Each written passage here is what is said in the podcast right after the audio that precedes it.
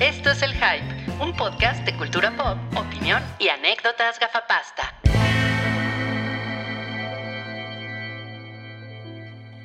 Estamos en vivo con el penúltimo episodio del año 2020, amigos. ¿Cómo ven? Pli, pli, pli, pli, pli, pli, pli, pli, pli, pli, pli. Esto es el hype, episodio 358. Ujú. Yo soy Ruiz. Jo, jo, jo. Tengo mi ponchecito, miren. ¿Tiene servir. piquete? Ah, ya traje el piquete, aquí está bien. Ahorita. Ah, No, Tú muy bien. No, tú no muy sé bien. si esté bien, no sé si esté bien. La verdad, ¿qué no ibas sé a si voy decir? saber bien. Jo, jo, jo, I have a machingón. Pues mira, mi- mira, Roy, la última vez que, que bebiste bastante alcohol en este episodio, pues tuvimos uno de los mejores ratings, ¿eh? Pero Oye, este sí, no- ¿eh? Pero este es piquetito nada más. Piquetito. Yo, yo pensé que iba a decir, jo, jo, jo, joder, tengo una chela de seis chelas.com. Pero eso no pasó. Ahorita hacemos nuestras menciones. Ese fue Cabrita Ayala. ¿Cómo están, amigos? Pues aquí desde algún lugar de la Ciudad de México, transmitiendo totalmente en vivo este episodio eh, 358 de El Hype. Sí, tuve que voltear a verlo porque no me acordaba qué episodio es. Y como siempre, muy feliz, muy feliz de estar con ustedes. Ay, le llegó la buena vibra a Cabri, a Cabrita Ayala. Y Ya estás Oye. navideño, ¿eh? Le hubiéramos puesto una rosa. ándale, Mm. sí. La Aquí rosa. atrás tengo unas flores, miren, aquí. Ahí está. Muy bien. muy bien. Muy bien. Y pues también para seguir el espíritu navideño nos acompaña Santi el Reno. Hola, ¿cómo están? Tengo, no sé si tengo la nariz roja, pero ahí se le hace el intento. Mientras no tengas las nalgas rojas, todo está muy bien.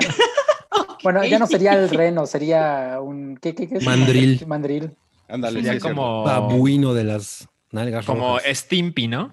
algo así. Ahora sí. Y bueno, por supuesto, esa voz angelical, melodiosa y tan navideña como siempre que escucharon fue la de Sal Choclos. Jo, jo, jo. Yo, yo estoy haciendo, yo, yo- yo estoy en el Polo Norte, ¿no? Me traje mi librero, por eso todo se ve igual. Y estoy haciendo, estoy haciendo los juguetes de los niños que se portaron mal para darle una lección a los que se portaron bien. Y danos un ejemplo de un juguete para niños que se portaron mal. Eh, Sal- Salchi es el que hace los Polystation. ajá, no, no, no, los, los- los niños, los niños que se portan mal se llevan el Play 5 así con bandeja para disco y todo. Y los niños que se portaron bien, pues les tocan las canicas, ¿no? Las cosas culeras. Ah, sí. Órale. La Navidad al revés de Salchoclos. La- Exacto. La, la Navidad tortuosa. Miren nada más, esa sonrisa, ese pelo alaciado, esos labios de rubí, de Graham Nuts. Hola, buenas tardes. Yo voy a robarme a los niños que se porten mal, pero tengo un asistente. Es Gizmo en coche rojo. Y aquí se lo Ay, muy bien. Sí, ahí Está Me gusta. Entonces, Guau. pórtense bien para que reciban su PlayStation light. 5. Muy bien, muy bien, muy bien. Oye, ¿cómo, cómo, ¿cómo se siente allá la Navidad en esos parajes tan remotos donde vives? ¿Qué, cómo, ¿Cómo va la nieve? ¿Cuántos, cuántos No, centímetros pues ya subió como 7 centímetros la nieve, hay ventiscas. No, bueno. Está Algo- impresionante. Estamos a un nivel canadiense. Nivel Algo supe que en la península de Yucatán había helada este, en, est- en estos Así días. las heladas. Las heladas. que- Las heladas son lo que viene siendo como que baja la temperatura. Entonces, Ajá. baja de temperatura, aquí las conocen como helada o la, ya llegó la heladez. O sea, La heladez. estamos amaneciendo y es Heladez, la heladez.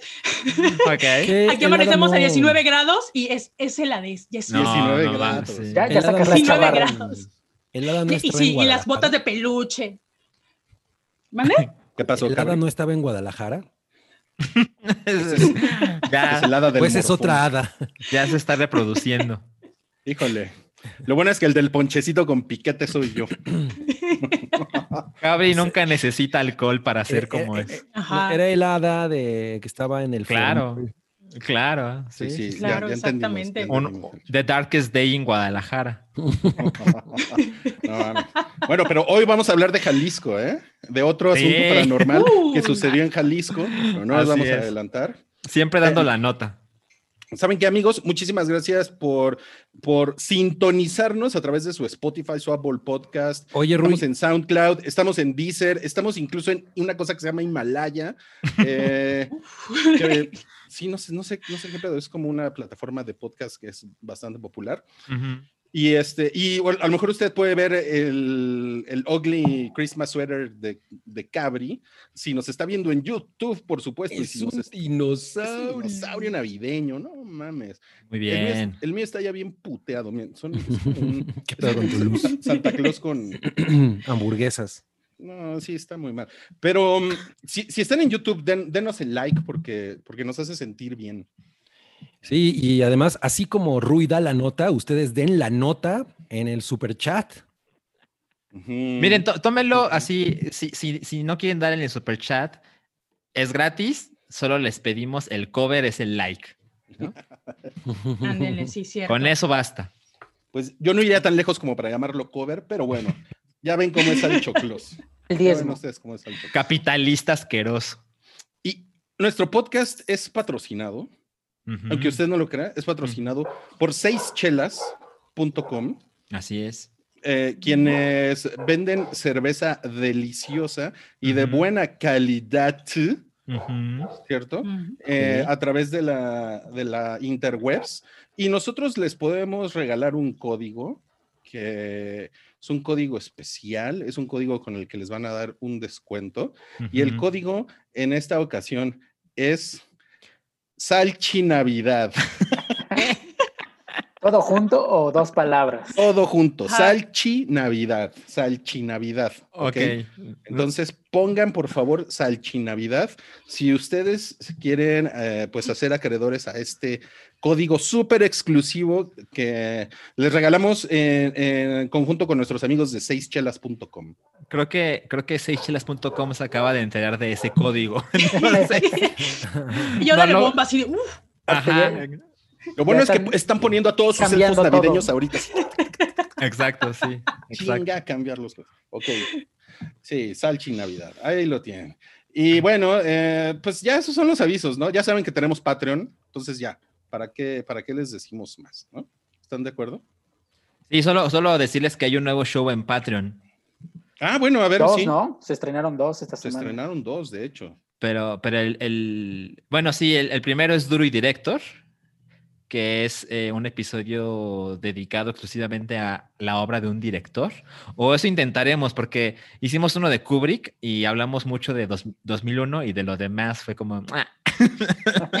no me importa, bye. Eh, y el otro show, eh, pues tiene esa magia de...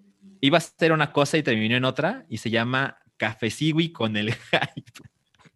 Café, café no, siwi, ver, uy, Café Siwi. Con el Café. Siwi. Adivinen quién le puso el nombre. Rui. No, fue, fue, Ah, una, com- fue una combinación, entre todos aportamos. Yo no. O Se sea, más- es como, es como all the single ladies, all the single ladies, all, que la escribieron como 50 personas. Haz de cuenta. Y bueno, nada más para recordarles que, que tenemos super chat, amigos. Hay super chat, hay super chat en este podcast. Eh, Salchi, pues como ya nos dijo en Twitter, pues un llorón, se la pasa llorando de sus. Es que mi sentimiento dura 50 segundos. 37, algo así. No, no, no, no, no. Entonces, si usted quiere un salchiminuto, póngalo en el super chat. Con mucho gusto Salchi hará el salchiminuto. Y yo hoy voy a contar el tiempo con mi, con mi teléfono. ¿eh? Y, y es que estaba yo bobeando en Twitter y me encontré otra vez con este meme de Walter White y dije, un momento, así como DiCaprio, ¿no? Así que, un momento. Ese, ese, ese soy yo. Ese me representa. Ajá. No, y, es y ya le mandaron una amenaza de muerte a Rodrigo. Sí, qué pedo. ¿Por dónde? Ahí en el tweet. Me están asustando, no sean así, por favor. No se, no se trata de eso, no es para tanto. No, no es para tanto. No, no es para tanto. Bueno, ¿saben qué? Vamos a comenzar ya, ahora sí, oficialmente, formalmente el podcast. ¿Qué les parece si hablamos de la taquilla pilla? Que Por favor. Hoy, hoy, hoy ¿por quién es presentada? Pues por Navidad está presentada por El Castor Pastor. O el Castorcito Pastorcito, como quieran. Miren nada más. Miren, miren Maute. No, bueno. O sea, Una de cosa mal. de este güey, ¿cómo se llama? Gerald Butler. Ajá. Ajá, Sí. de Gerard Butler. Sigue en el primer del lugar. Era, fue la película del primer lugar la semana pasada y continúa Gerard Butler en el primer lugar. O sea, Gerard horrible. Butler es como cualquier actor de Televisa, güey. O sea, a mí ese güey siempre... Ahí se parece a William Levy. ¿Verdad que sí? O sea, Sí. siempre me ha parecido que parece de, de actor de Televisa. Yo creo que por eso a México le gusta tanto. México ama a pensado. Gerald Butler. México ama a Gerard Butler. Algo les quiero decir, es que ahora la, la- en Canacine dice el número de pantallas que tiene en la fecha de estreno cada película. Cabrón. Ah, sí. Uh. Oye, pues le pusieron muchas pantallas a Mujer Maravilla. Órale. Como, como Sí. ma- más, del doble y pues hizo muy poco dinero, ¿no? Y ve lo de My Hero Academia, que es una función especial de Cinépolis, solo tuvo 211 salas y quedó en tercer lugar nacional, Bueno, pero Los- también es una los cosa otakus nueva. salvando al cine. Ajá. Pero la- los asistentes o fueron la misma cantidad de asistentes que la Mujer Maravilla. 45 mil Sí, exacto. 45. Sí, sí, Es 45 cierto, puntos. es cierto. o- ¿No será que habrá copiado el becario las cifras y dijo, ya, Ay, échale"? ese becario. A lo mejor está usando un Pues- Excel de hace cinco años. exacto, exacto. Puede ser. ¿eh? Puede ser. confundió. Y, Bueno, pero La pues, Mujer Maravilla es un reestreno y realmente pues, Sí. estás como en preparación Ujú. para lo que viene, pero sí está sorprendente los números de My Hero Academy, ¿eh? Oigan, pero les quería platicar lo de el cuarto lugar, que se llama El Túnel, porque yo estaba viendo la taquilla que no, no, la taquilla, la escaleta que nos mandó Toby, y dije, ¿qué es eso? ¿No? O sea, ¿cómo es que nunca lo había visto? Entonces vi el tráiler, no mames, está poca madre. O sea, es como si la bolsa de American Beauty fuera una asesina, Ajá. porque Ay, güey. hay un güey que va manejando un camión, ¿no? Entonces hay- es un túnel en las montañas de Noruega. Es una película turca, porque es de Noruega. Entonces, está la bolsa como de American Beauty flotando en el túnel y se, se queda en el parabrisas. Entonces el chofer pierde el control y hay un choque en este túnel que atraviesa la, la montaña. Y ese, ese, e- ese camión tiene gasolina o petróleo, no me acuerdo. Y empieza a explotar todo por dentro. Y dije, no, ¿a quién se le ocurrió esto? O sea, Suena una- Como, como Final Destination. Ajá, así. pero, pero más chafa y seguramente menos divertida, pero pues a la gente en México le bastó para, para que dejarla en cuarto lugar, ¿eh? Pues es que, oye, pero y, mm, eh, ya salió, ¿no? Eh, por lo menos de la taquilla del Club de los 41. No, ahí estaba. Ahí estaba. Estaba en el séptimo, como el creo. octavo No, pues, por ahí. ya, eso ya es ir de salida. Como que, como que no la pelaron mucho, ¿no?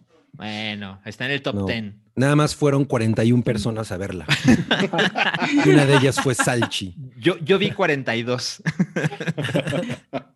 No, mames. No, pues es- está cabrón. ¿Qué les parece si pasamos a los estrenos de la semana? Por favor. Me encanta la idea. Adelante. Muy bien, bueno, los estrenos de la semana. Primero se va a estrenar una película que en español le pusieron Feliz Novedad. Sí. Un mal título, Sí. ¿no? ¿Cómo? Que se me hace muy mal título. ¿Sabes? A mí no. A mí no me parece que sea tan malo. O sea, o, sea, es, o sea, es, es lame, ¿sí? ¿sí? Sí. pero pero tiene como ese encanto familiar de película navideña. Entonces, como el regalo prometido, me parece, me parece que tiene esa onda. Entonces, no, no me quejo. Pero en español se debe haber llamado eh, Invité a mi novia al pavito. Ese es un mal título. Y muy largo, no iba a caber en la marquesina. Ah, no. Eh, yo ya la vi. ¿Quién más la vio? Ah, Yo no la fui a ver. Yo A igual. ver. No, mames. A ver, ¿por qué no nos platican rápido? ¿Qué tal? Mira, yo así rápido te puedo decir que se ha convertido en una de mis películas de temporada favoritas. Por la temática, por todo lo que yo creo que cualquiera se puede identificar por alguno de los personajes. Y pues porque tiene eh, así el conjunto, si me hubieran dicho, tú escoge el cast de una película que quieras, creo que todos los principales yo los hubiera escogido así, son de mis favoritos. Y con eso ya es suficiente. Claro, pues porque sale Alison Brie, Kristen Stewart, Aubrey Plaza. Mi Kristen Stewart tan, tan hermosa que se ve ahí. No, bueno, sale. No mames, sale Sí, sí, muy no. cabrón. Todas, o sea, hasta Aubrey Plaza, no, se ve increíble. Sale esta Obvio, señora Mackenzie Plaza. algo, ¿no? Mackenzie Davis. Ah, ella me gusta más que, que Kristen Stewart. Ok. Ella se me hace súper guapa, güey. Pero bueno, y entonces la película está muy bien. Sí, Sí. yo digo que sí. Pues básicamente la, la sinopsis es que eh, Mackenzie Davis y Kristen Stewart son una pareja y pues ya sabes, viven lejos de con sus padres, ¿no? Y bueno, de hecho Kristen Stewart es huérfana, pero hace poco, ¿no? Y ella, como yo me sentí identificado porque a mí tampoco me gusta la Navidad, ¿no? Entonces pensé que, pensé que porque ibas a decir porque, porque hace poco, ¿no? Y tú también haces. porque tenemos un pelo bien chingón, los dos. Ah, exacto. Claro, idéntico al de Kristen. Pensé que Salchi iba a decir porque, porque yo también le presenté a mi novia a mis papás. no, pero entonces la, trama es que eh, la familia de Mackenzie Davis es muy navideña y, ellas dos están juntas y le dice Mackenzie Davis a Kristen Stewart, oye, ven con mi familia a pasar Navidad. Entonces, Kristen Stewart, a quien no le gusta la Navidad, pues acepta porque pues está muy enamorada de esta mujer. Pero cuando están camino a la casa de Mackenzie Davis, ella le, pues, le, confiesa que su familia no sabe que ella es lesbiana. la, la familia de Mackenzie Davis no sabe que ella es lesbiana. Exacto. Entonces, ¿creen, que, ¿creen que Kristen Stewart es su roomie en un departamento de una habitación? ajá, ajá. Ajá, así como, a ver, abre los ojos, ¿no? Y es una, es, es, una comedia que me gustó un chingo. Dura como hora 40, dura lo que tiene que durar. Está muy divertida. Sale, sale gente pues, popular, ¿no? Sale Abre Plaza, sale Sombría, etc. Entonces, este, muy recomendable. Yo también el personaje de Daniel Levy, el amigo ah, de Kristen Stewart. No, me identifiqué un chorro con ese personaje porque yo sí haría lo mismo. O sea, yo iría a ayudar a los amigos. muy bien, muy bien. Ayúdalo, ayuda, ayúdalos a ayudarse, ayúdalos a ayudarse. Ayudarse, así. pero sí. Pero sí, está muy recomendable. ¿Tiene, tiene, ¿Tiene estructura de comedia romántica? Sí, totalmente. Sí, totalmente. Qué chingón. No, entonces sí la quiero ver. Sí, yo creo que es muy para Rui el argumento es muy predecible porque como que ya lo hemos visto, pero se siente súper fresca. Todo es así, como que puede, dirías, sí puede suceder. Totalmente. Sí. Qué cabrón, qué cabrón. Muy chingón. Ok, el siguiente estreno, okay. se va a estrenar en cines, ¿eh? Por cierto, no sé si hicimos esa aclaración, pero se va a estrenar. Sí, sí, sí, Se estrena hoy, ¿no? Hoy se, estrena en, cines. La, la, otra que se estrena en cines es Los Crudos 2. Órale. Así como Cabri en los podcasts. Exacto. Esta, esta, a esta película le fue muy bien en su primer fin de semana, ¿no? Me acuerdo que el fin de semana, la semana pasada leímos una nota de que en realidad le, ha ido, le había ido bastante chido en su estreno. Y pues, es la creo segunda. Que no, ¿eh? Creo que está siendo sarcástico. O sea, más bien hizo en Estados Unidos hizo como dos millones de dólares. O sea, no más. Sí, entonces me confundí de película. Pero creo que también salió en streaming. No estoy seguro, pero creo que también por eso. Mm. Pues es que los, es que salió en Día de Acción de Gracias. y, como fue un día de acción de gracias que muchos gringos se guardaron en sus casas, pues. La gente dijo no, gracias. No, gracias a los crudos. Oye, pero aparte, no es una franquicia grande, o sea, no, es algo que no. sea un es como los Minions. Pues no, los Minions son más grandes, ¿no? Por eso. Sí, no, ya. Ah, entendí que, no, que es algo como los Minions. Bueno, pero se trata de que estos eh, tipos, los Croods, que son los de la primera parte, pues de pronto tienen que salir de su territorio, ¿no? Por alguna razón, como que se está acabando el mundo, y ellos viajan como a los confines del mundo, pero de pronto se dan cuenta de que hay algo más detrás de esos confines, y es una familia que se llama Lo Siempre Bien. Eh, no me acuerdo cómo se llaman en inglés, porque ah, ya, ya, ya, lo, ya lo tenía registrado. Y pues estos güeyes son como, como modernos, ¿no? O sea, los, los siempre bien son como una familia moderna. Y entonces, pues es como el choque, ¿no? Entre el pasado y el presente slash futuro y la civilización y los bárbaros y pues, ese tipo de cosas que, pues yo no vi Cruz 1, así es que tampoco es como que esté dispuesto a ver Cruz 2.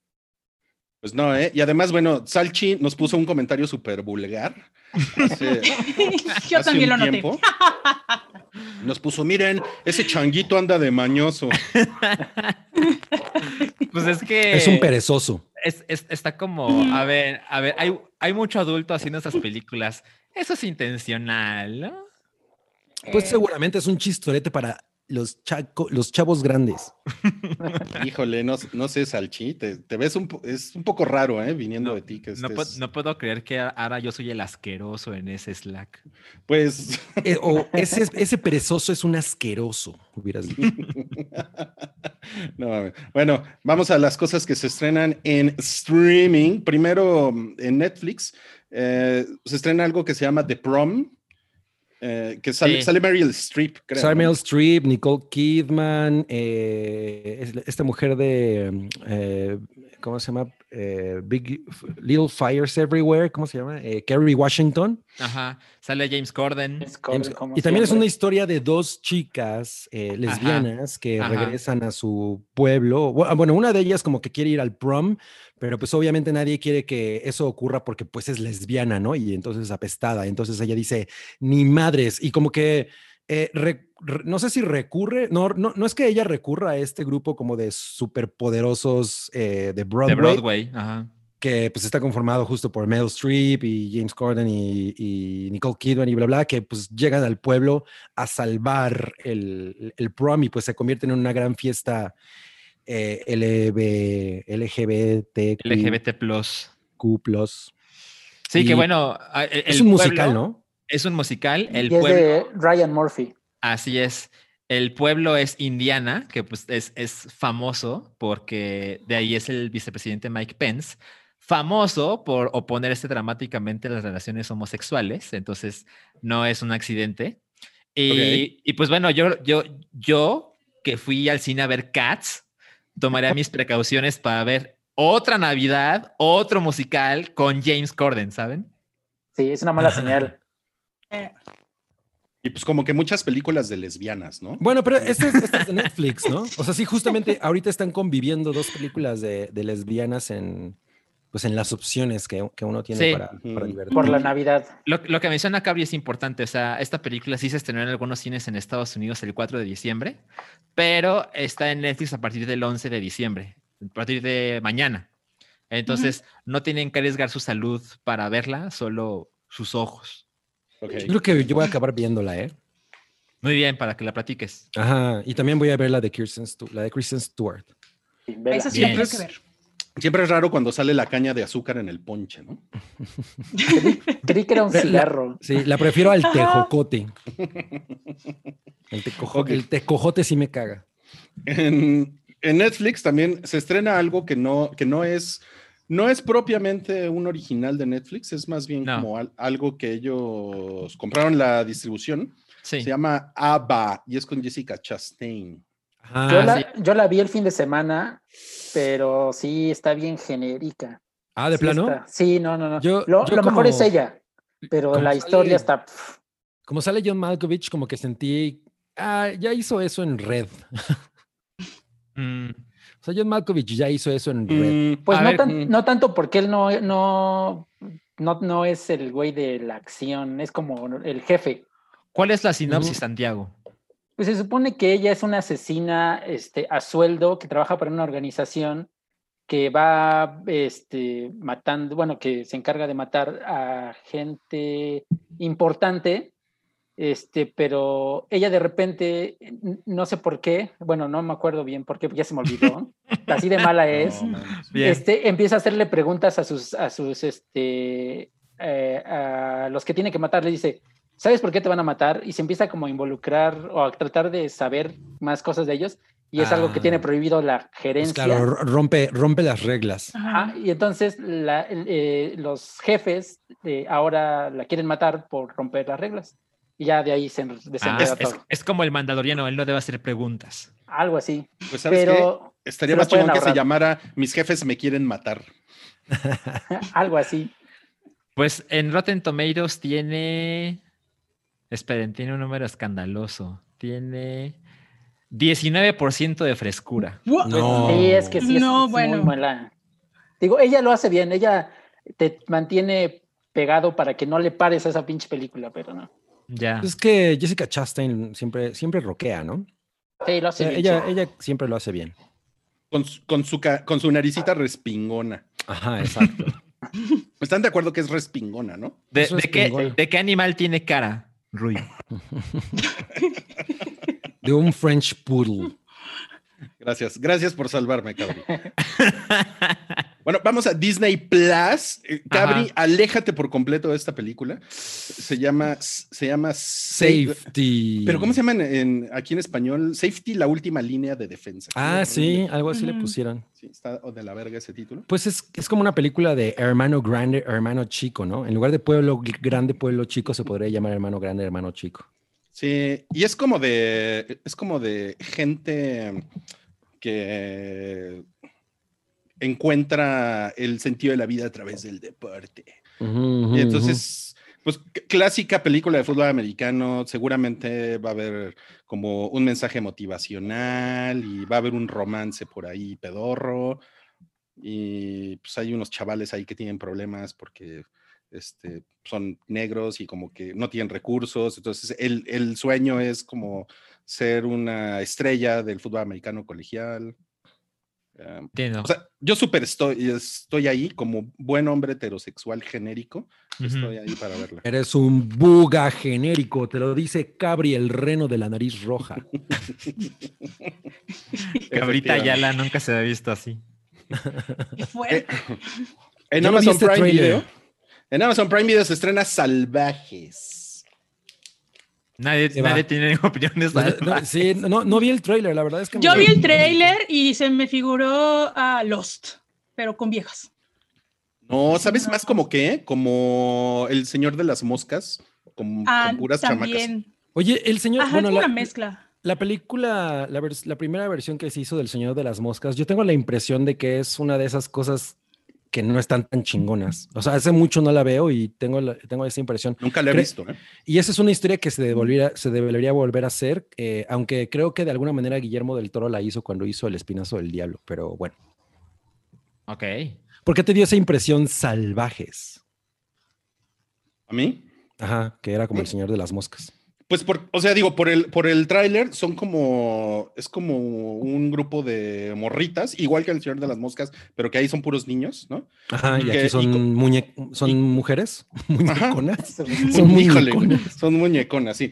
Y van como, o sea, después de que se quedan por un accidente en una isla, desierta, en una se quedan ujú. en una isla.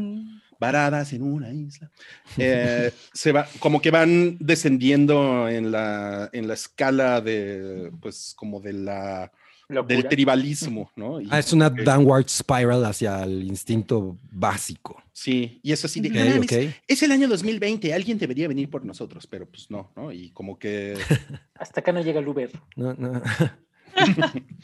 no hay wifi. Órale. No, yo no, no vi el trailer, pero ahora que lo pones de esa manera lo voy a ver y a ver si me llama la atención. Pues eh, creo que creo que es como una película para adolescentes, pero, pero puede, puede, puede quedar cagada, ¿no?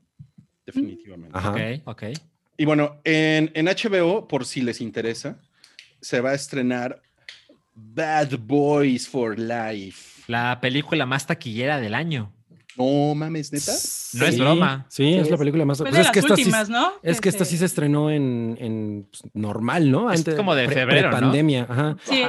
Es la película, la última película que yo fui a ver al cine an- antes de la de Will Ferrell y, y, de Downhill o como se llame, pero esta fue la primera, la, la última película que yo fui a ver en una función en, en la que no teníamos esta chingadera encima. Y pues a la, la gente la amó, ¿no? La verdad es que yo, yo no la disfruté tanto porque además ni siquiera la dirige Michael Bay, pero, pero pues fue el hit del año. Tenet. No mames, qué No, no chingón. mames. ok, bueno, pues si la quieren ver. Y en Apple TV Plus Ujú. se estrena algo que se llama Wolf Walkers. ¿Quién quiere verla? Yo, Yo, yo, sí le estoy muy muchas ganas. emocionada. Igual. A mí, a mí la Eh, sinopsis me- se me hace que está padre. Sí, bueno, yo les platico un poquito. Esta es de una productora muy indie que está, está radicada en Kilkenny, Irlanda. Se llama Saloon Cartoon. Ellos realmente se enfocan en que todos tienen cuatro películas, que es The Secret of Kells, que fue nominada al Oscar en 2010, Son of the Sea, que fue nominada al Oscar en el 2015, Mm. The Breadwinner, que no es original, no es una historia original, pero está basada en una novela. Pero también fue nominada al Oscar en 2017, pero básicamente las dos primeras películas están enfocadas en temática del folclore irlandés celta. Entonces, esta última, Wolf Walker, no es la excepción. Se trata de una chica que es como aprendiz de cazador que va, que va con su papá a las afueras de la ciudad donde viven, está situada en el siglo XIV, para destruir, por así decir, al último grupo de lobos. Entonces, ella se hace amiga de una chiquilla de ahí de, del bosque, que es, forma parte de una comunidad que cuenta la leyenda, que se vuelven lobos. Entonces de ahí se desarrolla este, la historia. La animación es en 2D eh, y me parece bastante, o sea, si les gusta mucho la mitología, les va a encantar la, la historia, les va a llamar mucho la atención. Y se ve hermoso. Sí, la técnica de animación está muy, muy, muy padre. Y esa es la característica de esta productora, de que se vean como, como novela gráfica. A mí me parece mucho las, la, animación o los, los dibujos como de novela gráfica. Entonces sí se te hace muy agradable a la vista. Mm, sí, sí, me prende. Sí, no tengo ganas porque había buenas reseñas en los festivales que aquí en México, pero ya no alcancé a verla porque era de views limitados. Ah, por cierto, mm. tiene 98% de frescura en Rotten Tomatoes y 100% de aprobación de audiencia. Entonces, sí. ¿Y en Metacritic? Ah, en Metacritic, ahí sí te devuelva tú, pero. Porque Rui no cree en Rotten Tomatoes. Oye, me recordó un poco el cuento este de Love, Death and Robots de los hombres lobo, porque se acuerdan que también hay un cuento de, dos hombres lobo que están como en, un, como en una base, como en mm, Irak o una cosa así, que está bastante chido. Ah, sí, sí, sí. Está bueno. Oye, pues sí, se ve bien padre. Lástima que yo no tengo Apple TV, pero invítenme, ¿no? A verla. yo te voy a mi contraseña. Oigan, un, pequeño paréntesis. La, la, app de Apple TV Plus en PlayStation 4, no mames, es un desastre. ah, ¿de plano? Es que, es que es, es como, o sea, la plataforma tiene poco contenido, ¿no? Pero además como que navegarla, o sea, sí funciona, ¿no? No tiene glitches ni nada, pero pero es muy poco intuitivo y te deja ver muy pocas cosas a la vez, entonces le falta mucho trabajo. Ah, pues no le, no le han de poner nada de atención, ¿no? Pues Yo creo que no. Se parece a la del, ¿cómo se llama? La del Apple TV, igual, así no es. ¿Ah, sí? Tienes que estarlo. Sí, igual lo que me molesta mucho en la aplicación de Apple TV Plus es que, por ejemplo, estás viendo una serie, ¿no? Y le pones pausar o la apagas y la quieres ver en donde te quedaste, no te da la opción. Bueno, a mí no me da la opción. O sea, es como que desesperante, son como que detallitos que tienen que estar puliendo los de Apple para que la dejen bien, pero ninguna aplicación tiene, pues está perfecta. Ya. Pero, o sea, lo único bueno para mí es que, pues, bueno, lo, puedo ver más fácil en mi tele, ¿no? Porque, bueno, yo que vi Servant toda la, primera temporada o The Morning Show, pues la verdad es que la vi como cavernícola, así conectaba la tele con HDMI a la computadora y yo así de, ¿por qué tengo que hacer esto? Pero, Al tostador. Exacto. Pero ya, más fácil Oigan, tenemos aquí un par de super chats porque, pues ya saben, nos, nos está afectando que los Game Awards están ahorita en vivo. Entonces, sí. Y los anuncios de ¿eh? Disney. Se nota, se nota, se nota, pero bueno, pinches culeros. Ah, no, no es cierto. Yo, también quiero estar viendo los Game Awards, la Pues si, quieres, le, paramos al chi y. ah, ok, nos vemos. Porque esta madre dura como seis horas. Ah, de los Game Awards? ¿Esta madre? Son los Game Awards. No mames. No, esto, es una cosa hermosa. La otra es una madre culera con anuncios que me interesan. A mí, a mí me, interesa Brie Larson. Claro, claro. Bien. Pero va a estar casi al final. Entonces le puedes alcanzar a ver. Me voy a conectar como a la una de la mañana entonces. va a ir cachando en Twitter a ver a qué hora sale. En el, en el superchat, Bujonas TV dice: Hola, Jair con Y. Cabri, canta No Guasha es el amor. No, Guasha es el amor. Mejor entrega el corazón. Ay, güey. Ya no me acuerdo de lo demás. Había algo de ilusión. Ahí acababa, ¿no? Ah, creo que ahí acababa. exacto. Muy, bien, muy bien. Y Luis Enrique López dice saludos a todos. Saludos. Saludos, Luis Enrique. Saludos. Nos da mucho gusto que estés por aquí. Oigan, vamos a pasar entonces a lo siguiente en este podcast, que es, vamos a nerdear un ratito de Boba Fett en el Mandalorian. Eh, es spoiler. si no han visto, un poco, sí, ¿no? Un poco con Salió hace seis días. Ya, Sí, ya, ya no se considera spoiler, ¿eh? Ya. Ah. Yo, Dicen que ya yo- salió Brie Larson. Uh, No, pues sí, sí, sí, sí, yo vi, sí, yo vi la imagen de Boba. Fett el, el mismo día. Eh, sí, yo, yo me enteré. Ajá, exacto. Incluso creo que Disney publica un póster del episodio un día después, ¿no? Ajá. no, el, no lo- el episodio es el viernes y lo publica los lunes. Ah, ok, un fin de O sea, semana después. para ellos se acaban los spoilers. Digo, allá hay libre de spoilers para el lunes. Ok, Ah, me parece razonable. Y sí vi a, a Boba Fett panzón. Boba Fett pan- pues, ya está. Ya. Ya, ya tiene da- dad Ahora, tenía que Dad. Bod. Uf, no Ah. mames, Sí. qué rico. Rico, rico, güey. Qué rico No esperaba menos de. Cabrita Yala. Miren, hay un, hay un, hay un eh, sneak preview de Boba Fett que aparece en el primer episodio, no sé si recuerdan, de la segunda temporada. Sí, luego te enteras que es él. Ajá. Pues yo sí le caché luego, luego, ¿eh? Que era ¿Ah, sí? Sí. Sí, pues Sí, porque porque hay la- como un close, es- ¿no? es el mismo actor. Es- Este muera Morrison, ¿no? Ujú. Ah, es que Alias Boba Fett. Es, es la clase de cosas que me pasan porque no soy tan fan de Star Wars. Soy, soy, muy. ¿Tú, tú crees que a Boba Fett lo patrocine Bobaló? Y usa zapatos Bubble Gomers. No mames, güey. Ay, güey. Y si, pero si estuviera patón se llamaría Boba Fett, ¿no? A huevo. No, si estuviera mamado, ¿no? Sería voy, voy- voy- No, voy a sí, aprovechar que van a hablar de Mandalorian eh, para cambiarme porque no mames, hace mucho calor con este suéter. A mí, a mí me dio calor también, por eso. Hold on. Ve, ve, cabrón. No, ve, si lo hubiera creado Tarantino sería Boba Fett. Fit. Sí, exacto. Ojalá de Mandalorian tenga un episodio de Quentin Tarantino. Estaría muy bueno. Si ya lo tuvo el de. Robert Rodríguez. Exacto. Pues miren, en un, en un rato vamos a hablar de los eh, de algunos de los avisos que se han dado en el Disney Investor Day. Sí. eh, porque a lo mejor por ahí podría haber un tarantinazo. No sé, no sé, no sé. Porque si ya hubo un Robert Rodrigazo, Sí, Ah. ya todo es posible. Sí, ya. sí, la verdad es que todo es posible. Pero bueno, ¿qué les, qué les pareció la aparición de Boba Fett? Pues A mí me mira, gustó mucho. A mí me cayó la boca porque siempre he dicho que es el de los peores personajes de Star Wars. Ujú. Eh, Tengo un amigo que se llama Enrique que lo ama, Mm. pero y siempre lo estoy chingando con eso, pero ya, ya me disculpé con él. Ya, ya le di la razón, Ajá. que es un buen personaje y que sí, es, se vio muy, muy cabrón. En, el- por los- en su pelea de 10 minutos que tuvo, ya con eso me ganó. Se vio bien badass. Sí, estuvo cabrón, ¿no? ¿Tú cómo, ¿Tú cómo vas, Salchi? Eh, yo me puse el día. em, eh, apenas lo vi, creo que el fin de semana. me- me pon- no, antes, después. pe- Pero sí, ya vi el episodio de, de Boba Fett.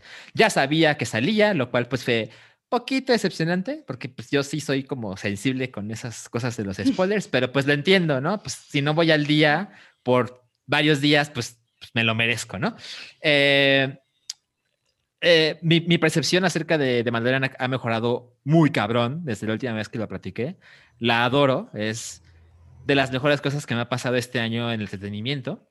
Y este, justo cuando lo estaba viendo, eh, lo estaba viendo con Verónica y me dijo, es Boba Fett, ¿no? Y yo, ajá, no mames, sí, ajá, qué chingón, qué chingón, qué chingón. Y cuando acabó el episodio, así, pues, lo vimos en el, en el PlayStation, y abrí YouTube y le, le mostré todas las escenas de Boba Fett, ¿no? Hay, hay un supercut así de todas las escenas de Boba Fett y dura como siete minutos y medio. Es mucho, ¿eh? Se me hace mucho. Pero ya incluía lo animado. No, no, no, por supuesto que no. Solo O sea, son, solo las escenas de Boba Fett en, la, en el, digamos que en canon, ¿no? De, Exacto. de cine. Star Wars. Bueno, también lo animado es canon, ¿no? O sea, pero me refiero en cine. O sea, Sí, exacto. Es cinematográfico. que en el animado nada más eh, lo menciona, bueno, tiene capítulos así esporádicos donde es niño. No es Mm. Boba Fett grande. Pero entonces, también, ¿sabes también no hace salía? nada. En Droids, en la caricatura de, donde, de 3PO y, y R2, que son mis compas, ahí Mm. también salía Boba Fett. Así Y en, el, y, en el, y en el especial de Navidad también sale. ah, claro. Ok. De hecho, ahí, ahí lo presentaron al personaje. Ahí es donde le regalan su jetpack, ¿no? El jetpack. Lo que pido de Navidad.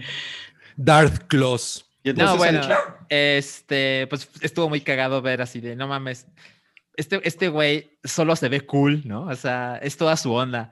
Y pues, como siempre, los bounty hunters son personajes ya de por sí interesantes, ¿no? Este güey eh, habla poco, pero hace mucho, ¿no? Eh, digamos que se involucra con personajes cabrones.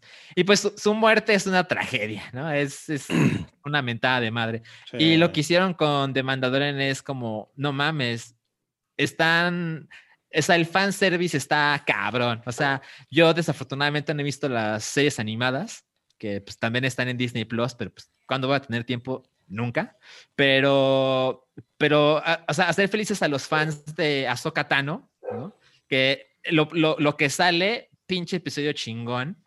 Y, y cómo se pone de acuerdo con el Mandaloriano. Y luego salir Boba Fett y el modo en que aparece y Está sus cabrón. razones para, para querer esa armadura de nuevo. Es un sueño esa cosa. Es, es, es una gran, gran serie. Estoy muy contento. Sí, sí está muy cabrón. Miren, yo les, yo les tengo que decir algo. Cuando, cuando yo era niño, el, el juguete de Boba Fett era, era una cosa muy cabrona. O sea, era como de las figuras más chingonas. Eh, Ah, la más chingona eran los eh, Royal Imperial Guards. Esos eran ah, esos, esos eran muy vergas, sí. Es- pero esos eran conocidos en mi casa como las katsupsitas. Sí, no mames. Y este, entonces, por ejemplo, tenía este, eh, eh, o sea, venía con el jetpack, eh, Boba Ujú. Fett, pero no era exactamente ese mismo jetpack que le estamos viendo. Estaba ahorita. como hacia arriba, ¿no? Es el Ajá, jetpack tenía, de- ten- tenía como un gran falo, así que. Ajá, sí, sí, sí, sí. Y hay toda una historia de ese, ese juguete eh, disparaba el cohetito, Claro. Eh, pero le sacó un ojo a un niño y un, un- un desmadre. O sea, es de Leyendas juguetes- urbanas de Boba Fett. Muy cabrón. Y hay- es uno de los juguetes más caros de, porque se, se produjeron nada más como 20, ¿no? Eh, Mm, es se uno de le los más tiró Hay- hay- según yo, y, y no, no estoy tan seguro, pero lo voy a comprobar, en The Toys That Made Us, de el episodio de Star Wars, ahí. justamente hablan de eso. Ujú. Sí, sí, sí, Mm. sí. Y, y, por ejemplo, eh, o sea, en Star Wars, no, lo único que lo vemos es disparando su pistola y echando un cable, ¿no? Así una cuerda. Exacto, O exacto. sea, es, es lo único que hace. Y después cuando salieron las precuelas eh, y se presenta este personaje que es un Mandalorian, como que yo recuerdo que mucha especulación era que ese güey era Boba Fett. claro. Y así de, no mames, es Boba Fett, pero antes de que su, antes de que su armadura estuviera madreada. Y no, resultó ser el papá de Boba Fett, que eso fue como medio un, Era Jango Fett. un reveal, Jango Ujú. Fett. No, en Jango realidad Fett- era Fobabet. El, el festín de Fobabet. y, y, eh, y ahí el fanservice fue verlo disparar su, el, el cohete, porque fue una Mm. cosa cuando se pelea con, con Obi-Wan Kenobi. Pero no mames, pero realmente a Boba Fett no le habíamos visto nada. Entonces, como que lo del cohete ya lo habíamos ¿Cómo visto. no? Yo tengo la Playboy de Boba Fett, le vi todo. pendejo. Pero bueno, todo esto se lo estoy diciendo porque lo de la rodilla yo, yo no los, yo no lo esperaba. O sea, me acuerdo. No, pues, nadie lo sabía, ¿o sí? No, yo- no, pero me acuerdo que Mm. la rodilla, o sea, me acuerdo mucho del juguete que la rodilla tenía como, o sea, era una rodillera rara. O sea, era, una, era una cosa así como de, ¿qué pedo? Porque tiene una rodilla distinta a la otra. Y, de rep- y cuando lo vi disparar de la rodilla dije, no mames, la pinche rodilla siempre fue un arma, qué Ah, cabrón. eso sí no lo sabía. Eso, no mames, eso fue una cosa increíble. Guau. Muy, muy, muy increíble. Su- Suena que alguien se puso a ver como una hora el muñeco y a decir, ¿qué puedo hacer con este cabrón? O alguien como Podemos Ruiz que, estaba imaginando la rodilla desde hace mucho tiempo. La rodilla. Ah, exacto. Exacto. Háganme el favor. Mira, Salchi, te están poniendo ahí cosas en el chat. Que Ah, ¿Qué cosas? Dice Sephiroth de Final Fantasy VII para Super Smash Bros. Ultimate. Ah, no mames, es, es, es verdad, no me están tomando el pelo. Pues te lo pusieron ahí, supongo que Porque no estoy viendo nada, la ¿eh? nota. está cabrón. Eh, no, no es la cosa que me hace más feliz, pero, pero sí es un madrazo. Mira, nada más. ¿Ya ves? A Se ver. preocupan por ti, Salchi, en el chat. Ay, muchas gracias, muchas Se preocupan, gracias. Se preocupan. Bueno, eh, pasamos a platicar de, de Mank. Eh, vio- ¿Vieron Mank? Según yo, lo vieron Noodle, Salchi y Cabri, ¿cierto? No, yo no. Ok. Yo sí. Yo igual. Bueno. Ok, ¿quién quiere empezar a platicarnos de Mank? Yo, yo empiezo. Este, bueno, es, es una película de David Fincher que dura como dos horas doce, que en mi experiencia se sintió como que duró tres. Y es, es una película en blanco y negro que no es fácil saber qué le hizo David Fincher porque pues, no tiene su onda. Y pues es una... Intenta contar la historia de, del que verdaderamente escribió eh, Ciudadano Kane, ¿no? Que, que, era, pues es una, es una historia, digamos, poco contada para hacer una película tan popular. Y pues algo que, que, dije en el Café Siguis con el hype, pero que puedo repetir, es que cuando empezó la película, como que sentí el, como, como que la empecé, la vi empezada, o sea, como que la película tiene esa onda de, de ah, llegaste una hora tarde a la, a la función, ¿no? Y pues ahora te aguantas. Y pues bueno, la, la película luego recurre a flashbacks para, para, pues, para contar huecos y demás. La verdad, no me parece la cosa más emocionante, pero, pero tampoco es una tragedia. O sea, creo que pues, puede pecar de ser aburrida, pero pues, yo nunca he tenido realmente un problema con eso. Eh, pero definitivamente no es la clase de película de David Fincher a la que quiero regresar. ¿Ustedes qué dicen? Yo concuerdo contigo. Eh, la fotografía es muy buena, nada más que sí como que me faltó un poquito sentir como que más ambientada, o sea, en la cuestión de fotografía, en los años 40, 50. Lo que sí estuve leyendo es que se estaban quejando del formato, porque creo que es CinemaScope, lo firmó, lo firmó David Fincher, uh -huh. y que decían que hubiera estado más padre que la filmaran en 4.3 para darle ese feeling de, del viejo cine. ¿no? Igual sentí que lo mismo que tú dices, ¿no? Como que la historia es, llegas a una historia que ya está contada, que tiene una, una hora ya el relato. Eh, tiene pocas escenas del flashback rescatables. La que me gustó mucho fue cuando eh, Mank se reúne con Marion Davis, que están en, en, el jardín se me, eh, de la luz a la luz de la luna, creo que esa es una de las escenas más bonitas, porque ahí vemos el vínculo, que Marion Davis fue como que el punto clave para que se pudiera hacer el, el guion de Ciudadano Kane, porque pues está inspirado en Hearst. No fue el primer nombre, ¿no? Pero en este periodista o magnate de, del periodismo en esa época, ¿no? Uh -huh. También igual, eh, yo siento como que le tenía, como que le sobraban minutos si está muy larga, se siente muy larga porque va muy lenta, pero vamos, así era el cine de los años 40, ¿no? Si es total, pero es un proyecto, no es un proyecto característico de Fincher, pero es algo muy cercano a Fincher porque su papá ya la venía, este, pues pensando desde los años 80. Incluso, no me acuerdo si fue Variety o EW, donde tomaron unas, ven unas imágenes del guion original, eh, lo estuvieron trabajando tanto Fincher como su papá, o sea, tienen los rayones, las correcciones, entonces es como que un proyecto muy aprensivo para él, ¿no? Se Pero... supone que tiene el, el, título del guion, ¿no? Bueno, el crédito del uh -huh. guion su papá, ¿no? Así es, sale en, en los primeros minutitos. Órale. Pero entonces no la recomiendan, ¿o sí? Uh, es que, a ver, por ejemplo, eh, yo creo que sí es recomendable. O sea, ya sé que suena contradictorio, pero pues es, o sea, el, el, el impacto cultural de Citizen Kane es enorme, ¿no? Y, y, esto es un complemento. No creo que sea la cosa más emocionante, pero es completamente visitable.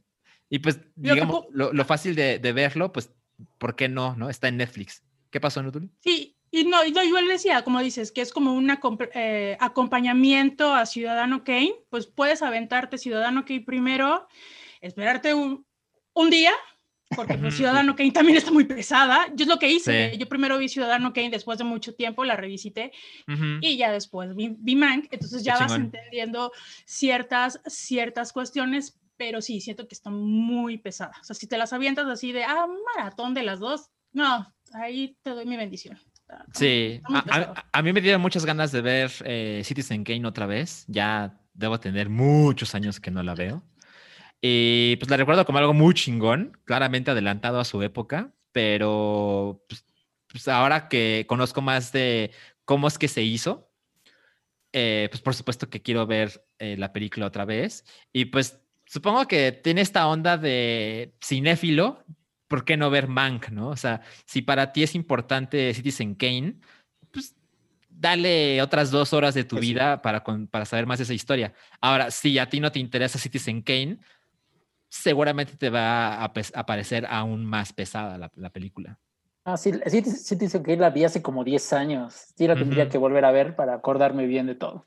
Yo, yo es una de esas cosas que vi como por, ya sabes, checkbox. Ujú, ujú. Eh, pues, no sé, güey, como a los 17. Sí, uh, Y no, y no, no, no la recuerdo como algo que me haya eh, impactado, como muchas otras cosas de cine clásico. Entonces, probablemente es un muy buen momento para revisitarla. Sí, yo creo que sí. ¿Está Citizen Kane en Netflix? No, ¿verdad? No. No, No, casi no ah, no, no, no, no, no. nada viejo. O sea, estaba viendo la otra vez No. una, una estadística que así del porcentaje de películas de los 80 para atrás es como del 5% de su catálogo. Órale. O sea, sí wow. es casi nada. Pero además, eh, Ciudadano Kane no es una película fácil de encontrar en, No, no, pues, como en streaming. no, nunca- acuerdo. Nunca hubo un ciclo del Canal 5 que pasara Ciudadano Kane. o sea, No. sí, es, sí es una No. mamada como de cineclub. Eh, nada más Sí. la tienen en HBO Max, entonces espérense al próximo año. Sería ciclo, ciclo de personas que dijeron sus últimas palabras y nunca nadie estuvo ahí cerca para escucharlas, pero de alguna manera se hacen famosas. Ah, bueno, O yo sea- tengo un dato de trivia. A Perdón. Roy. Este, Claro, claro. el hermano de Herman Mank, bueno, Mank, eh, Joseph L. Mankiewicz, fue el que filmó All About Eve. Pero en Mm. esta... Que es, un, es una hermosura All About Eve. Ve- Es, es un absoluto Sí. homenaje a Hollywood. Eh, es la última vez que Marilyn Monroe usa su tono normal de voz. Después empezó a hacer esta voz aniñada. Y, Yuya. Ajá, como Yuya. ¿Cómo está, chicos? Soy Marilyn. El hype comparando a Marilyn Monroe con Con Yuya. Yuya. Ajá, mi momento más bajo. No, bueno. Y Betty Davis. eh, eh, eh, de hecho, creo que en. Rusty Mossy no hablamos de All About Eve, pero no, no estoy seguro. Probablemente sí. Ya no me acuerdo. Es que estoy viejito. Pero, güey, es una, es una película tototota. O sea, si no han visto All About Eve, la recomiendo mucho como en este pedo de vibra del Hollywood dorado. Ma- maravillosa película. Es un Sí, yo la vi Inception. después de la de Mank porque me llamó la atención. Dije, ay, vamos a ver. Ah, hizo esta. La busqué y me encantó. No, nunca la había visto. hermosa. Realmente es hermosa. La historia creo que es muy vigente en cualquier década. Y hablaremos de Chingón. ella. Oigan, nos, no- nos pusieron por ahí que Santiago se parece a Orson Welles. Órale. Oye, sí, ¿eh? Oye, pero ¿se Sí. parece a Orson Welles o se parece a. Ay, güey, ¿cómo se llama eh, eh, este güey que le hace de Orson Welles en. eh, Vincent D'Onofrio. Ah, no mames, qué chingón. No mames. Sí, voy, Guau. voy para allá, Sí, ¿eh? mira. Voy para allá. Está No. Mira, bueno. Mientras no ganes peso todo como el Orson Welles, todo swag. está bien. Yo creo que es como karma o algo así, porque la primera vez que vi a Orson Welles fue en una película que narraba las profecías de Nostradamus, en el que, la- que pasaban en el 5, y me daba un chingo de miedo. Entonces, no sé, algo de ahí me influyó. Tenía, te- te- te- tenía este físico como con un chingo de carácter, ¿no? Sí, era, era muy imponente. Sí, era un arrogante. a- a- haber sido así su nieto, de haber sido ahí, así como, ay, no mames, el abuelo, qué miedo. El abuelo, We- el abuelo Welles. El abuelo Wells. Oigan, vamos a pasar a una cabri reseña. Oye, es hora de la cabrirreseña. Pues Es algo voy que a se llama hablar... Sound of Metal, ¿no? No, primero voy a hablar de, bueno, de la que tú quieras. ¿Cuál es la que viene en la escaleta? Sound of Metal. Mm, Ah, ok, Sound of Metal. Ok, esa la vimos ayer. Eh, Noodle también me la recomendó. El Salón Rojo también me la recomendó. Entonces, porque había visto muchas cosas que realmente no me, no me habían gustado últimamente. Entonces me dijeron, güey, mejor ve esto. Entonces dije, ah, lo- lo- la voy a checar. Es, eh, es una película eh, en realidad pequeña. eh, sale Arroz Ahmed, Riz Ahmed y No. Olivia Cook. Y eh, es la historia, creo que dura casi dos horas. No, pues este arroz ya se coció, ¿no? Este arroz ya se coció. Eh, y es la historia de un baterista de una banda de metal que se queda, que se va quedando sordo, ¿no? Entonces, bueno, pues la, la- eh, es- esa idea es ya como, ah, es, es- está interesante. Y la película, cuando la terminamos, es maravillosa. Es de estas cosas que, utilizan los recursos, las cosas simples que puede hacer el cine en términos de sonido, de imagen, como, como todas esta, e, e, e, estas ventajas que el cine tiene como medio narrativo para hacerte, de, para meterte en los zapatos de, alguien que, que está teniendo una experiencia que tú no tienes manera de imaginar. Entonces, bueno, pues este tipo empieza a quedarse sordo, es un baterista de metal eh, y, uno pensaría, bueno, pues es como este tipo de historias inspiradoras, ¿no? Como el, todas estas películas siempre tienen ese, esa connotación, pero aquí en realidad es, hay, hay como, un, como un viaje bastante realista y humano y sensible sobre la experiencia de que, ah, tu mundo de tu mundo, tu vida entera depende completamente del sonido, porque evidentemente la vida de cualquier persona, bueno, que escuche, ¿no? Que, tenga ese, ese sentido, eh, depende mucho de eso, pero alguien que vive de la música y cuya pasión y, cuya, y, cuyo hilo de vida es la música, empezar a quedarse sordo, o sea, es, es, es absolutamente negarle la, su, su, existencia y su, y su, lugar en este, en este mundo. Entonces, a él le pasa eso. Él es un personaje muy chido porque no es una persona eh, simpática, tampoco es, es, un, es un tipo nefasto, pero es un hombre con, un carácter difícil, ¿no? O sea, se ve que no te, será muy fácil agarrarse a madrazos con él.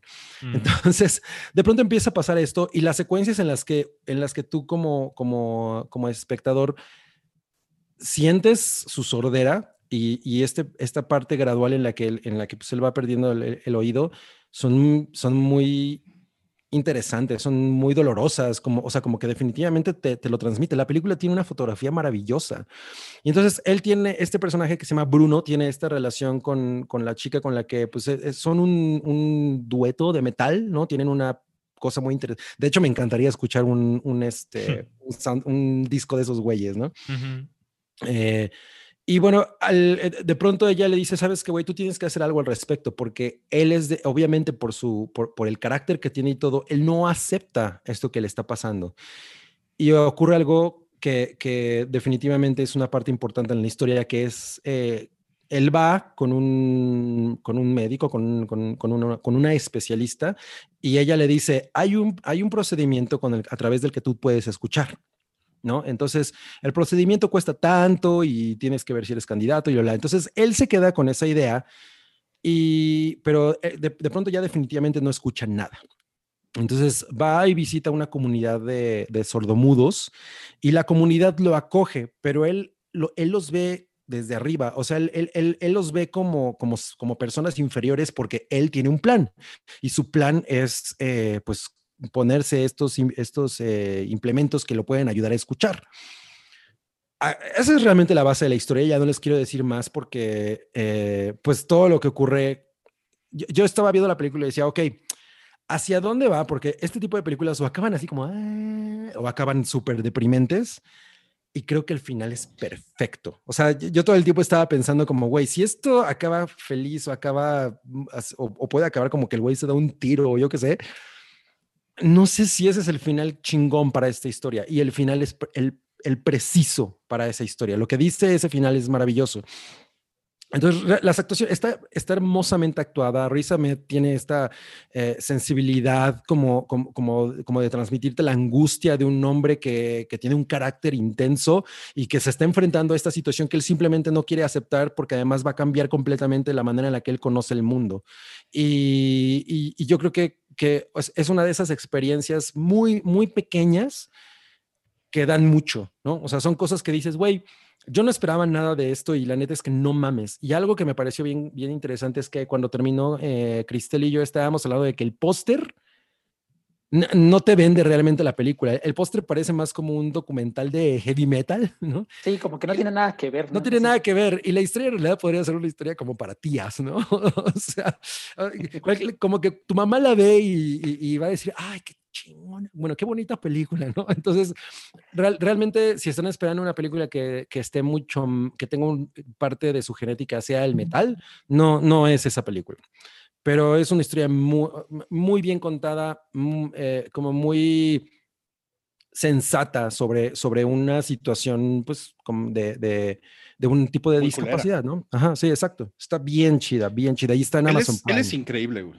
Él es muy chido. increíble. Ese güey sale mí- en. Rogue One.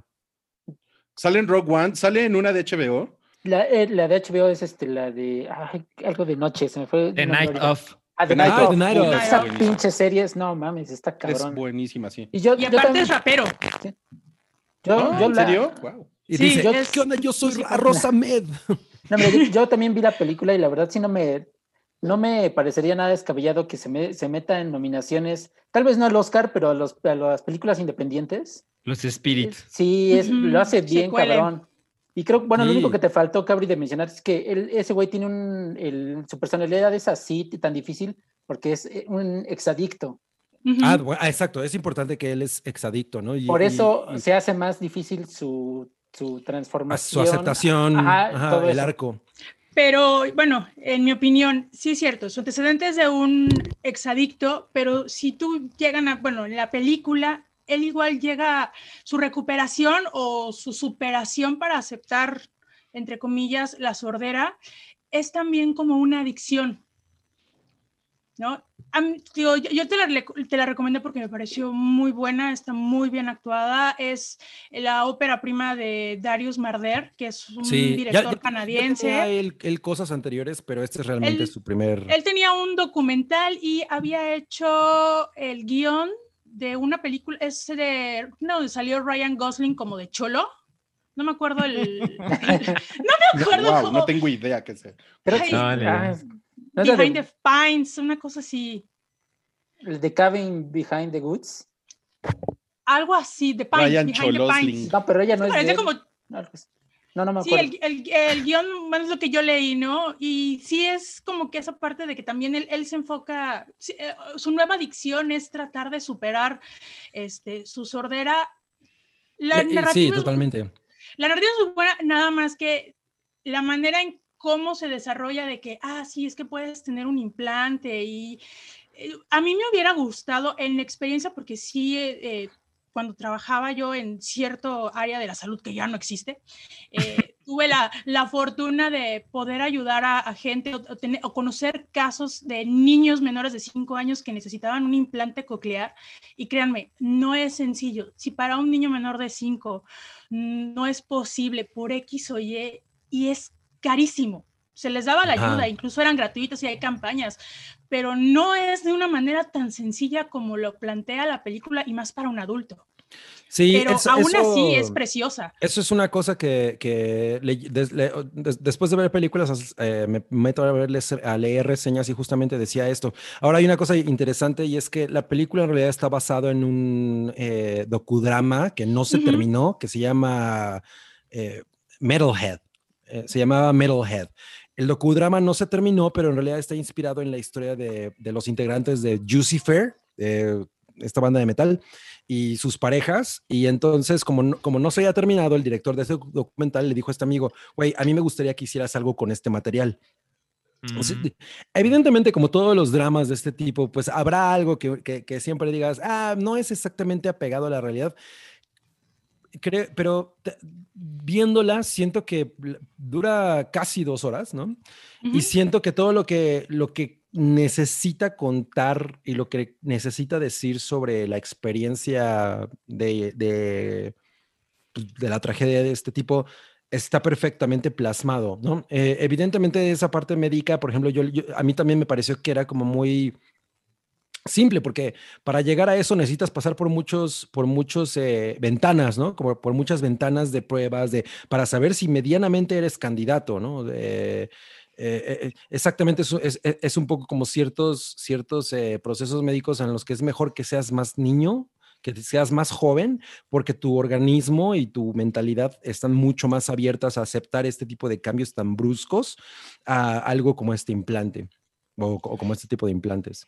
Sí, igual me, me quedó eh, grabada una frase que le dice el que está a cargo del centro. Es- ese personaje es No, eh, que le- no, no, eh, a lo entendí yo así que le dijo, es que el silencio, cuando te das cuenta que el silencio es el reino de Dios, porque hay un, bueno, eso es lo- también lo leí en una reseña, que por ejemplo la comunidad sorda cuando alguien quiere, pues, ponerse un implante o ver o, aparatos, lo consideran un traidor por no aceptar realmente su condición. Entonces, y, y, lo, lo, dice, eh, hay una plática que él tiene con él, que bueno, que el líder de la comunidad tiene con, con el personaje de Bruno, que le dice justamente eso.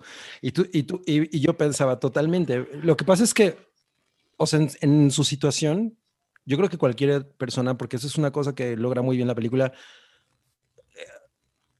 tiendes a, a, tratar de asirte de la última esperanza que tengas. Y si la última esperanza es que un doctor te diga, no, bueno, te podemos poner implante que te va a hacer recuperar el oído. Es lo que pasa con esa situación del implante en la película está, está trazada y, retratada de una manera tan chingona.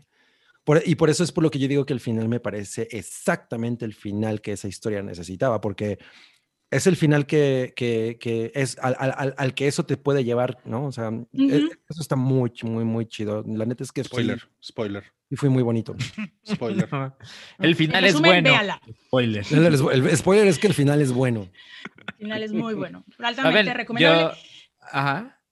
Y, ah, bueno, chequé en Metacritic esta película tiene 81, este, 8.1 de calificación ah, pues, de los usuarios. Está bastante. Mucho mejor que sus pinches jitomates podridos.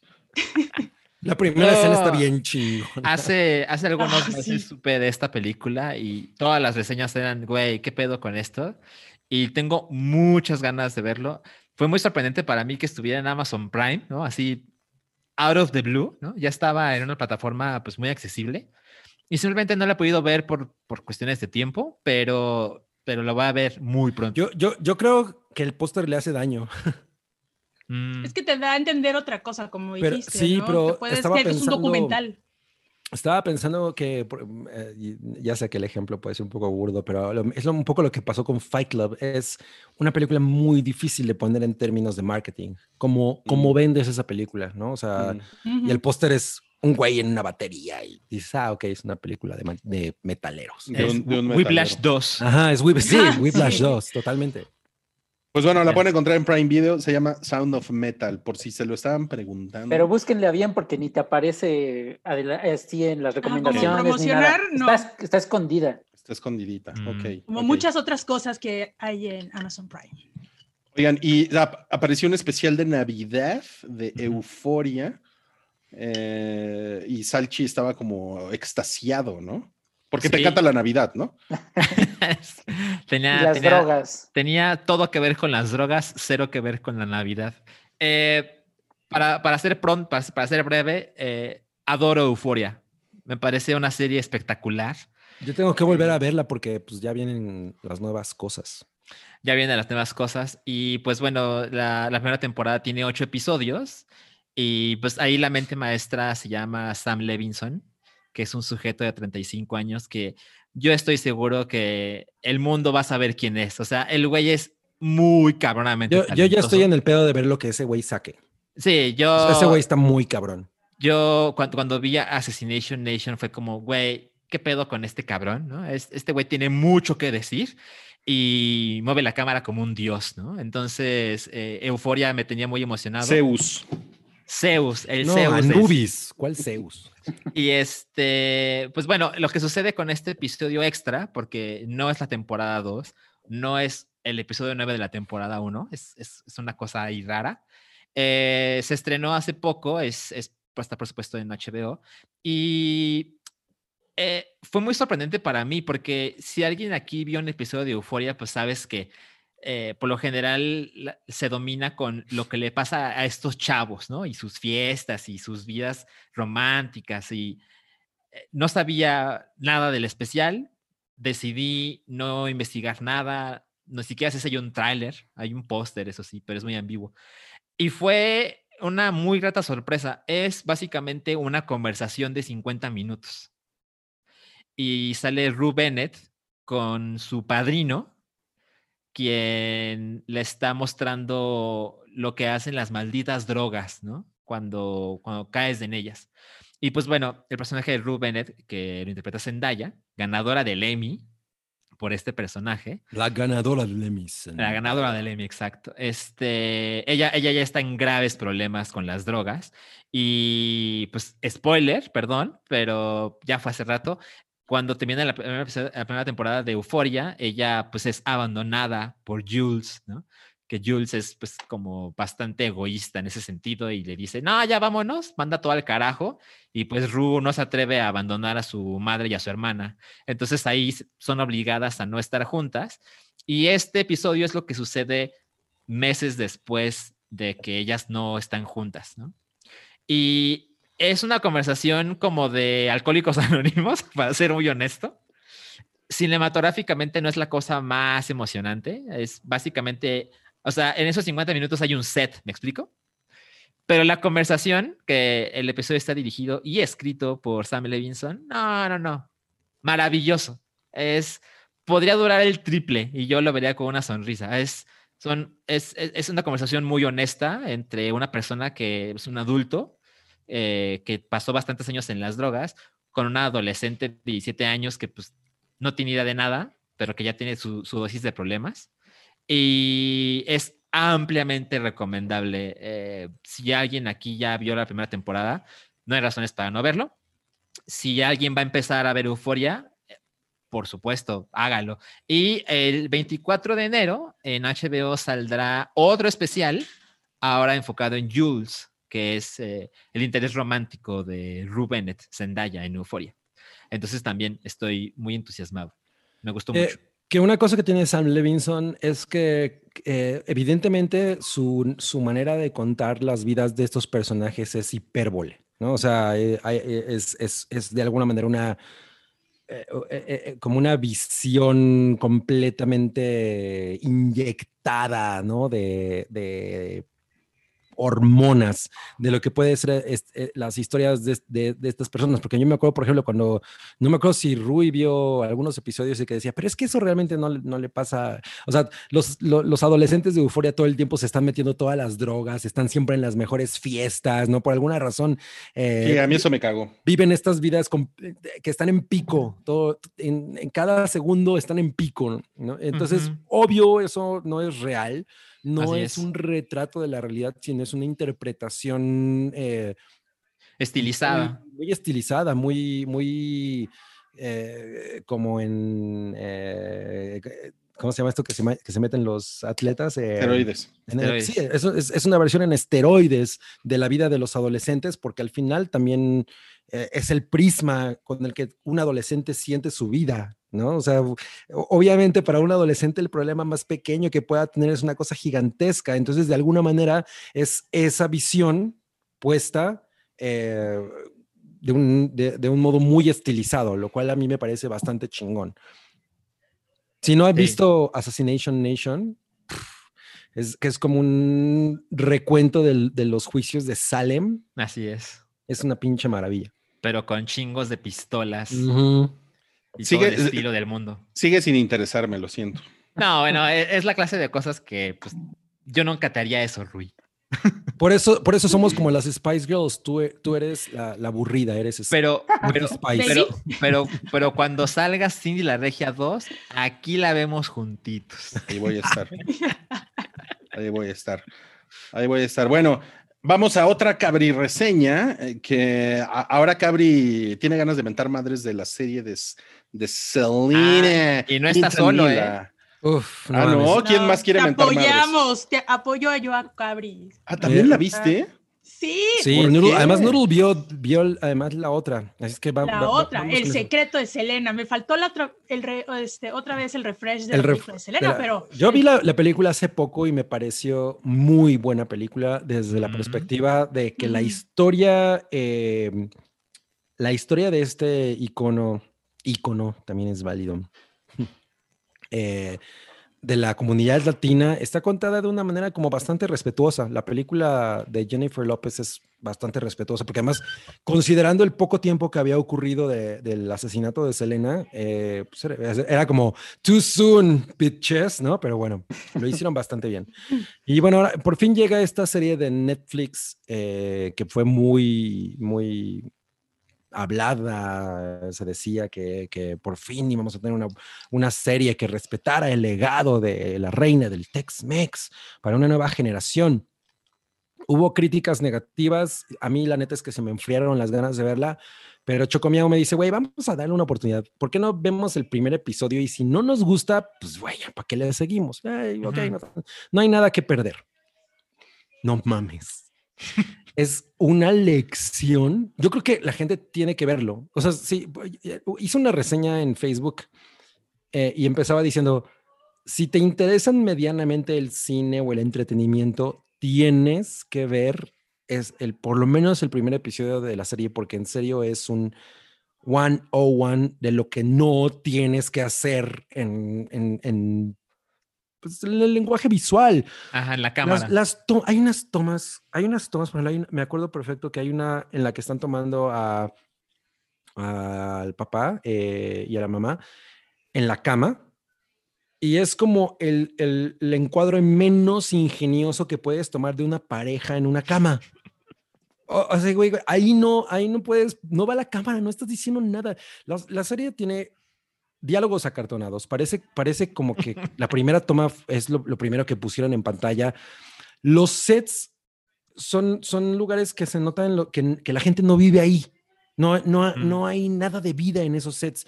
Es, está la estufita, la mesita, el pollito, y o sea, eh, todo se ve perfectamente colocado.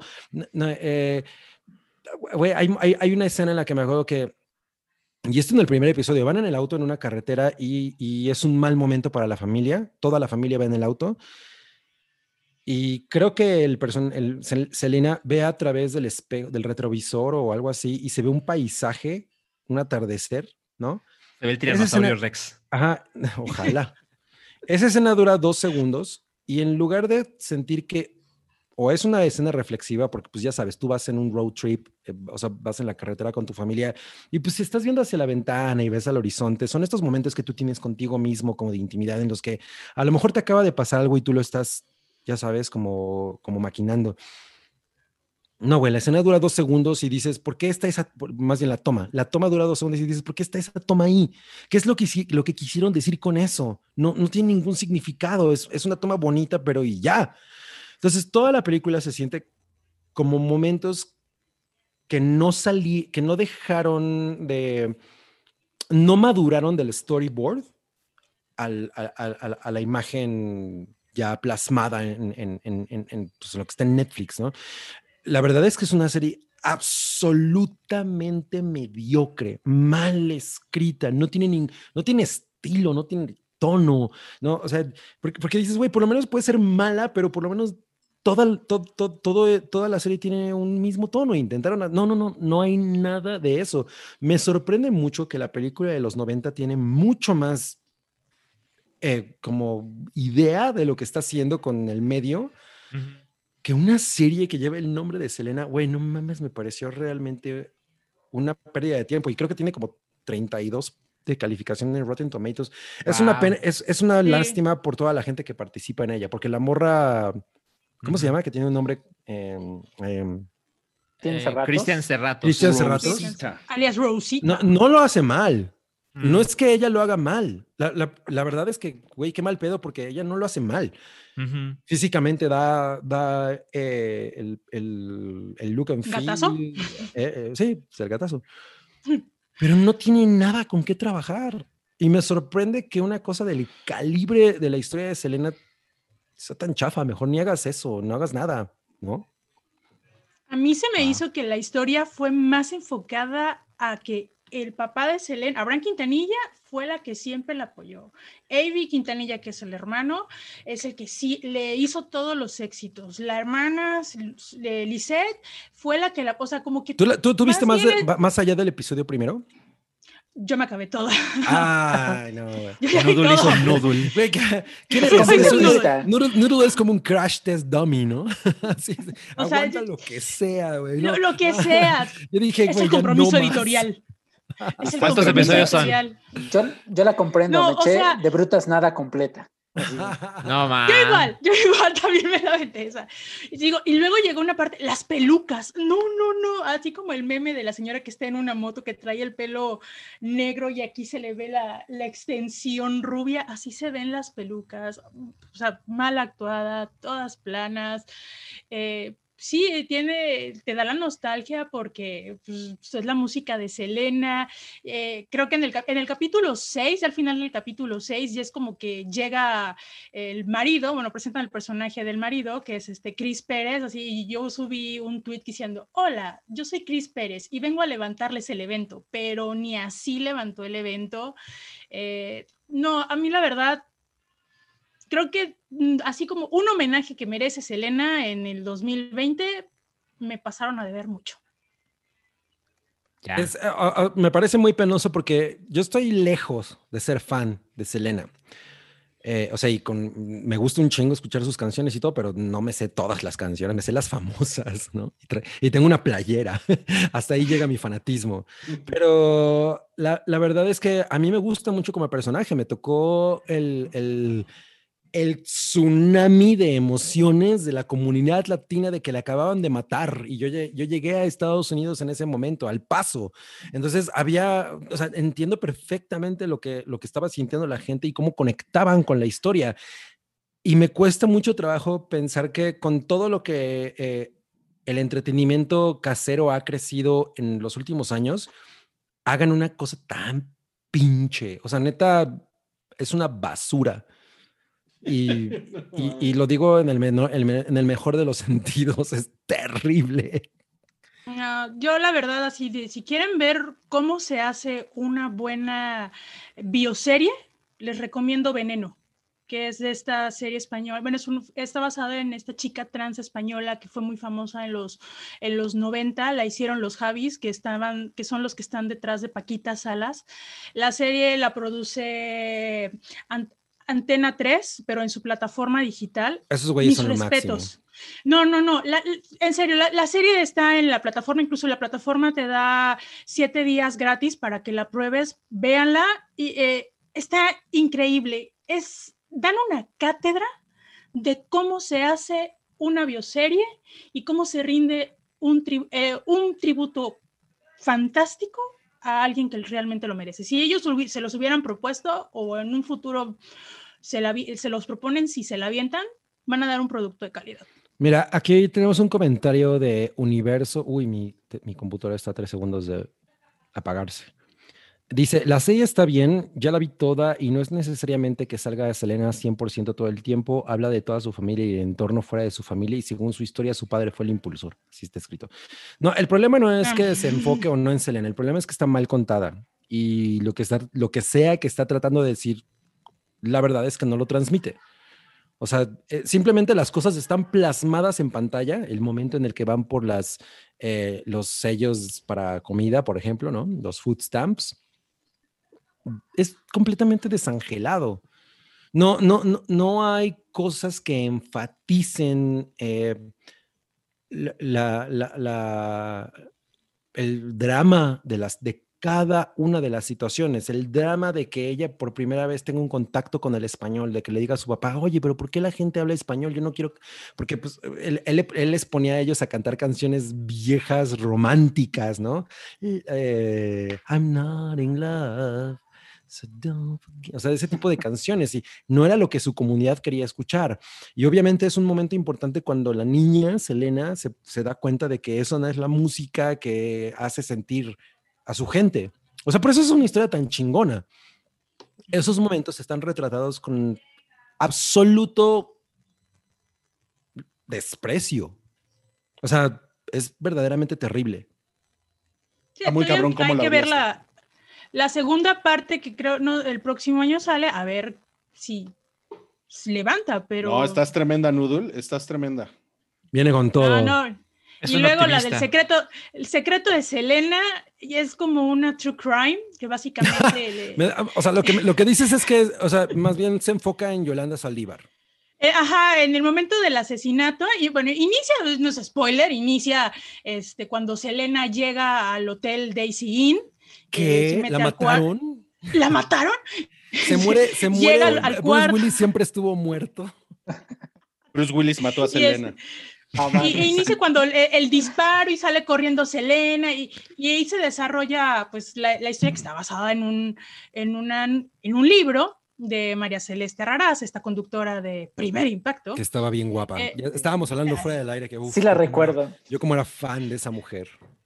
Entonces habla, está mezclado entre lo que, entre flashback de la vida de Selena, cuando llega Yolanda Saldívar, pues la pintan de que pues su vida no era de color de rosa como la pinta, como la quieren pintar en la serie de, de Netflix, que sí traía problemas con su marido, su familia sí la reprimía mucho si ella quería La, salir. la familia de o Yolanda sus Saldívar. cosas. No, no, no, la familia de Selena. Ah. Ajá, de que el papá de Selena no quería que ella siguiera con su sueño de ser diseñadora de modas, como que hab- había un poquito de, frus- de frustración y es cuando llega Yolanda Saldívar y es donde le, le empieza como que a apoyar, pero también se ven esos... Le endulza el oído. eh, le endulza el oído, esos patrones tóxicos de fanática y cuando empiezan a ver de que, eh, pues de que él estaba, les estaba clavando dinero de la familia, entonces va- se va desarrollando así la historia, pero básicamente es como si estuvieras viendo la de O.J. Simpson o la de Versace de Ryan Murphy, es más o menos el, el que no está formato, chida, ¿no? Y- Ajá, pero o sea, el título, El secreto de Selena, pues, y eso, tú esperas al final de que te digan, pues, ¿qué, ¿cuál fue, no? Pues realmente la Yolanda nunca soltó nada. Nunca sol- yo, yo me esperé los tres episodios, eh, malgasté 13 horas de mi vida que pude haber visto otra Mm. chingadera. no, mal, pero- mal, mal. No hagas eso. pero, no hagas eso, por oye, favor. Es, es el Me está preocupando compromiso editorial. Me está preocupando. Es el compromiso sea, editorial. Sí, la verdad sí está muy cabrón. Oigan, bueno, eh, muchas gracias por sus opiniones. Vamos a pasar a la siguiente, a la siguiente parte del podcast porque hay un chingo de cosas de qué hablar. Oye, pero hay unos Un superchats. ¿no? Chingo de cosas de ¿No qué es como hablar. el momento bueno para. Sí, sí, sí. ¿Por qué no te echas esos superchats, cabrí? A ver. A ver. Ah, desde saludos a todos. Uno, uno de Eduardo Cifuentes López que dice: Por fin lo veo en vivo. Imagino que se refiere al hype. Saludos a todos. Prefiero por mucho el hype que los Game Awards. En tu cara. Órale. Awards. ¿eh? Eres, nuestra perra. Eh, Jacob dice: Un saludo a mi amigo Gaddafis, que suena con que Pumas es campeón. Ok. A mí ese es el tipo de cosas que hazte cuenta que yo estoy viendo álgebra muy avanzada. No Sí. entiendo, no entiendo de qué habla, pero Pumas, campeón. go Pumas Go. Bueno, solo quiero leer esto que subrayé, que dice. Oli López, dice, me aventé a ir a la cineteca a ver Mank, Ah, verla en pantalla grande es otra experiencia. no, y seguro. Está, está bien. Eso es un yo- superchat. Yo, nada más porque Chocomiau no, no se quiere parar en un Eso es un superchat. programa. No, no, no, lo leí porque lo subrayé. Dije que lo Estamos en los subrayé yo. superchats, Ah, perdón. Oigan, ¿pu- ¿puedo, puedo hacer un, un paréntesis? A ver, Algo que yo he notado es los que vimos Roma en el cine, tenemos una opinión muy Ay. positiva. Sí, Ay, es no. diferente. Los que vieron Roma en Netflix Ay, no. no. son lo que le pasa a Rodrigo Choconostle. sí. Hoy tiene un yo, yo, volvería a ver Roma, no volvería a ver Cindy las Regias. Solamente, soy ese tipo de persona. Yo no vería ninguna de la- Ah, las dos. Yo creo que has visto Cindy la Regia cinco veces. La No, no, no. Solo la vi una vez igual que Roma. Alan González dice: Llegué tarde, mañana los veo. Soy fan desde el PyCast. ¿Qué, re- qué me recomiendan en Amazon Prime? Te acabamos de recomendar Sound of Sound Metal. of Metal. Em, Lilibet Monroy Favela. Favela, como Ujú, está como muy diplo ese pedo. Para un cabriminuto y una felicitación por mi cumpleaños. Lilibet, Lilibet, mm, Lilibet. Felicidades por tu cumpleaños. Y un cabriminuto.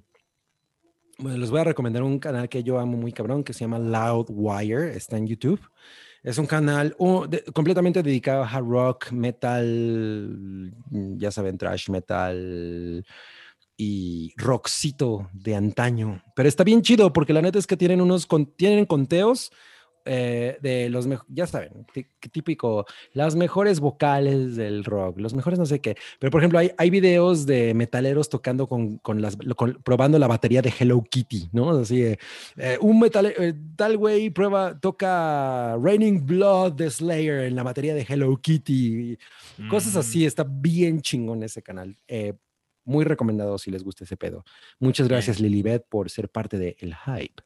Bien. Y luego un eh, Daniel González dice que un ruiminuto Ándale, a ver de cuánto los pues. Dallas Cowboys. Ah, de los Dallas, ya, ya tiene tema. No, pues. Le va a doler. en estar, lo puede más estar callado, puede estar callado un minuto. güey. Un minuto de silencio. Un minuto de silencio. No, pues te están pagando, papá. Ese es mi mi minuto. Pues miren, Di nada algo. más, o sea, el, el- el partido del martes fue, es el primer partido que no me Y ese fue el ver. episodio del Buga genérico. No, no sigue, sigue.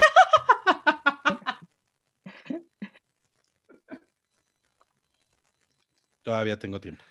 Hay que.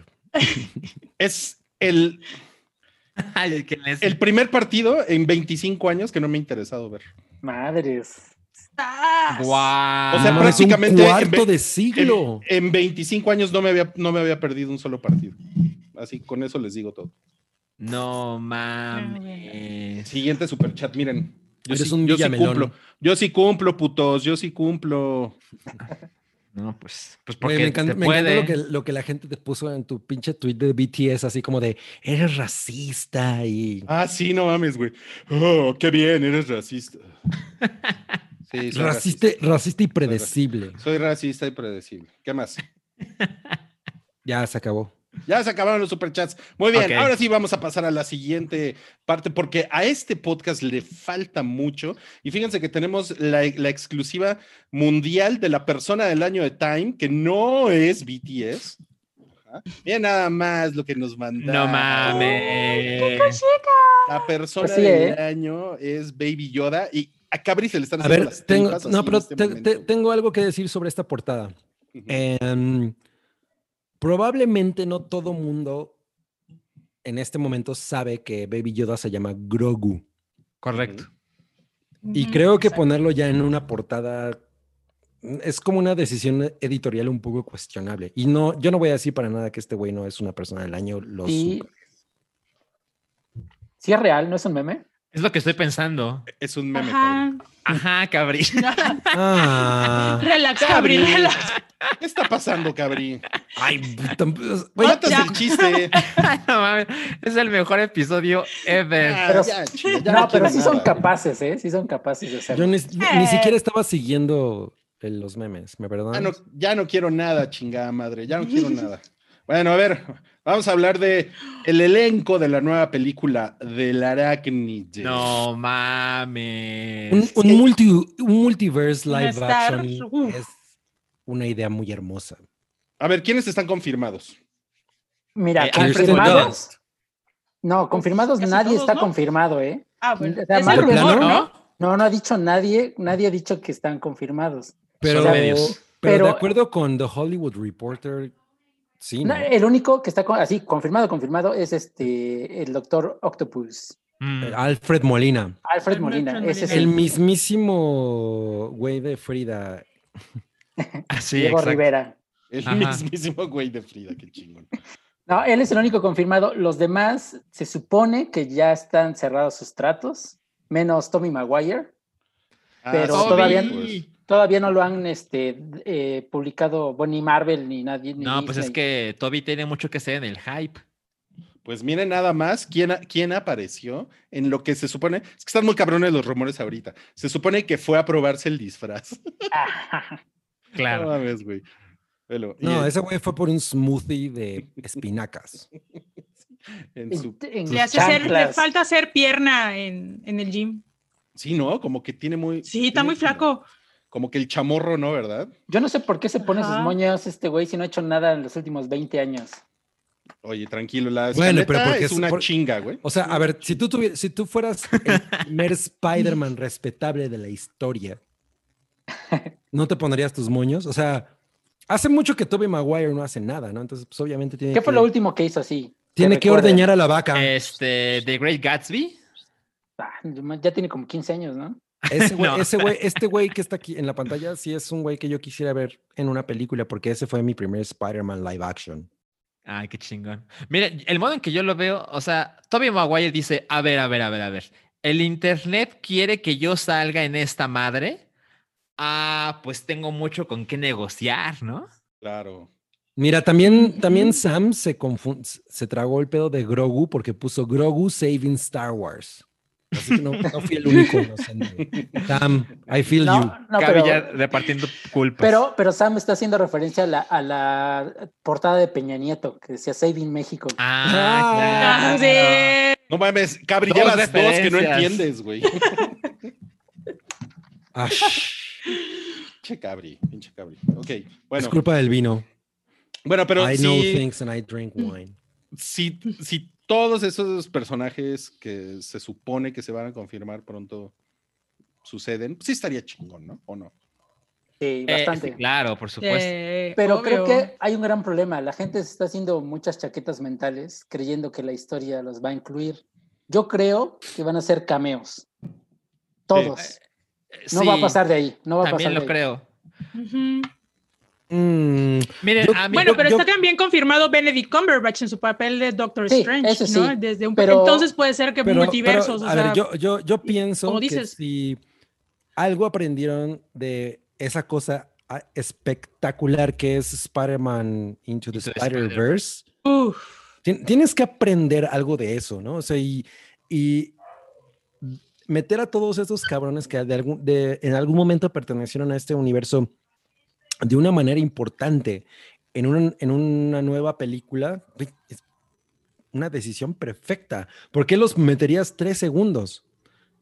Ojalá- Yo es lo que creo. Ojalá sí sea una Ojalá- historia que los involucre. Porque, güey, eso sería absolutamente glorioso. bueno, yo, yo más que tres segundos, la verdad, no los imagino juntos toda la película. No. o a lo mejor en un momento. Ay, hay un micrófono ahí que sonó raro. Pero, pero creo que Tom Holland puede ir de un universo a otro con Doctor Eso Strange. estaría muy cagado, Y se encuentra con Toby y con O Andrew. sea, sí, pero a lo, a lo- eh, eh, más bien es la idea de que todos tengan un peso importante dentro de la historia. Porque, Ojalá. ¿sabes qué? Yo, yo ahí creo que, que la, más, más bien que la referencia es Endgame, es tanto Infinity War como Endgame, porque la cantidad de personajes que pusieron en esas películas y que en ese momento fue como, era como una gran interrogante, yo creo que ahorita, o sea, ya vieron que sí es posible, sí es posible como mantener varias líneas argumentales y cerrar una película chingón, ¿no? Sobre todo que es algo que se siente con Infinity War, ¿no? Y aquí yo creo que no necesariamente podrían ser nada más cameos, porque a lo mejor creo que eso sería un poco decepcionante, ¿no? Sí, tiene que ser más, más sustancioso que eso, Sí. pero tampoco creo que, que salgan como un equipo. No, pero, pero tampoco va a ser eh, Ghostbusters la de... Así de que nada más. De- eh, Hola, ¿cómo sí. están? Y ya se van. No, no, no. No, bueno, Sí. si ponen a, a Toby Maguire en un personaje que no es Peter Parker, eso Sí, sería no, eso sería terrible. No. Ahora, yo sé que ya sé cómo funciona el entretenimiento, ¿no? O sea, sé el madrazo que va a ser ese tráiler cuando salga al final Toby Maguire. I know. Y sabes, Pero, pero imagínense que fuera misterio. O sea, no misterio el personaje, sino que, sino que sino fuera un- misterio. que, lo, que, lo- que te enteras cuando lo ves en, el, en la sala de cine. Uf, no mames. Ya nadie va a las salas de cine. Salchencaño vives. No, bueno, pero yo espero que haya cine para cuando esta cosa salga. Ojalá. No, pues sí está muy cabrón. Bueno, y tenemos otro de No Cállate, que es que Oscar Isaac va a ser Solid Snake. Oscar Isaac. Oscar Isaac puede ser lo que quiera, güey. Puede ser mi microondas. Eh, Nuevo, nuevo papel en 2022, el microondas de Cabri. en, en- en- en una entrevista que, que se hizo popularcita en Twitter, es un clip, ¿no? Y alguien les pregunta, era Jimmy Kimmel, ¿verdad? Sí. Y le pregunta al cast, bueno, ¿y ustedes que, que si hicieran una película de superhéroes, no, de videojuegos, cuál harían? Y Oscar Isaac dice, Metal Gear Solid y le preguntan, bueno, pero tú quién serías? Y él le dice, no mames, Snake, ¿no? O sea, pues, ¿quién crees que soy? Y es, es el gran, em, gran empujón que esa película necesitaba para un día suceder. Es una gran idea. Él es, Oh. él es inmensamente popular. Él es Ahora un pregúntame, gran actor. pregúntame a mí qué personaje de videojuego quisiera ser. ¿Qué personaje de juego quieres ser, Cabri? Big Dog. Con tu bombita. Sí. Gran, No, gran pues. videojuego. Este, la verdad es que sí me entusiasma. Yo, yo no creo que el director, eh, ¿cómo se llama? Bog. Ah, tiene un nombre como holandés o algo Bog. así. Ajá, ajá, creo que sí es su apellido, ¿no? Burgur. Este, él es el mismo de School. Island. Ajá.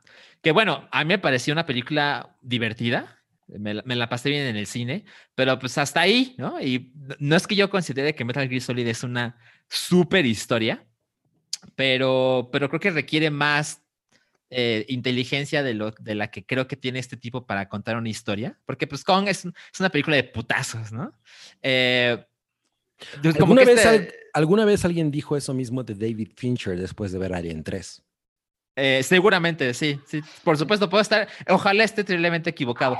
A mí me, ay cabrón, a mí me parece que este... Espérenme tantito, ahorita ¿Qué regreso. está? Güey, que al- Ahorita- ahorita les cuento, alguien espérenme. intentó meter a la casa de- No, o sea, están robando el coche de Noodle.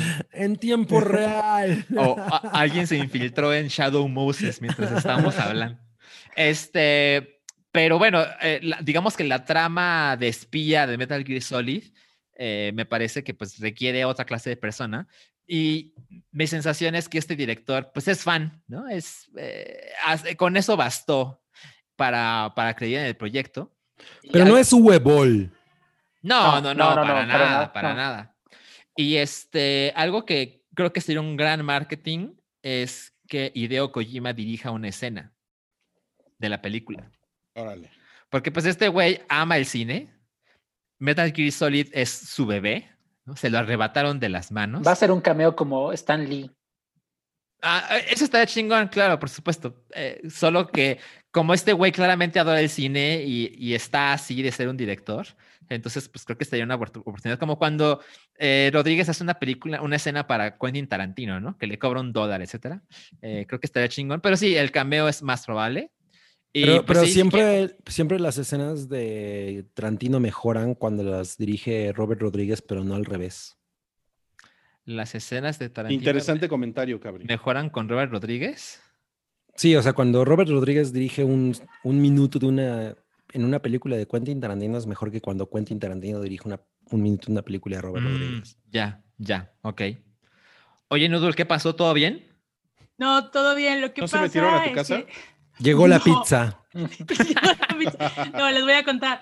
Bueno, aquí en su casa, este, pues hay un montón de pues lagartijas. Entonces, luego las Mm. lagartijas Ay, qué tan- padre. con tantito que tocan este el cable del alambrado empieza a sonar. No, les voy a contar una anécdota. El otro día ah, se- empiezo a oír, a un ruidito, ¿no? Y me voy asomando y está un alacrán ya todo chicharrado. No entre mames. Los cables está épico. o sea, Noodle tiene las, las metralletas de Aliens, edición especial, ¿no? Así. Qué chingón. Oye, lo de las lagartijas sí me interesó, ¿eh? Me, me interesó, ¿eh?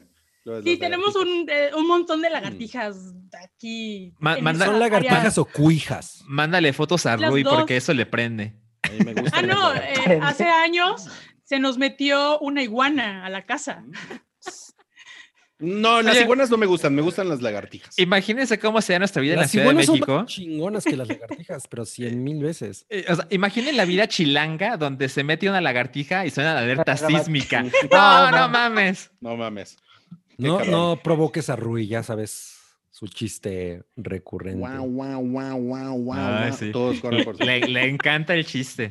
Me encanta ese chiste. Bueno, oigan, vamos a pasar a, a, pues a una, a una noticia que, bueno, una noticia que es una serie de noticias que está ahorita como muy cabrón en el internet. Prácticamente, prácticamente Disney está sodomizando el internet ahorita. Un saludo a Disney.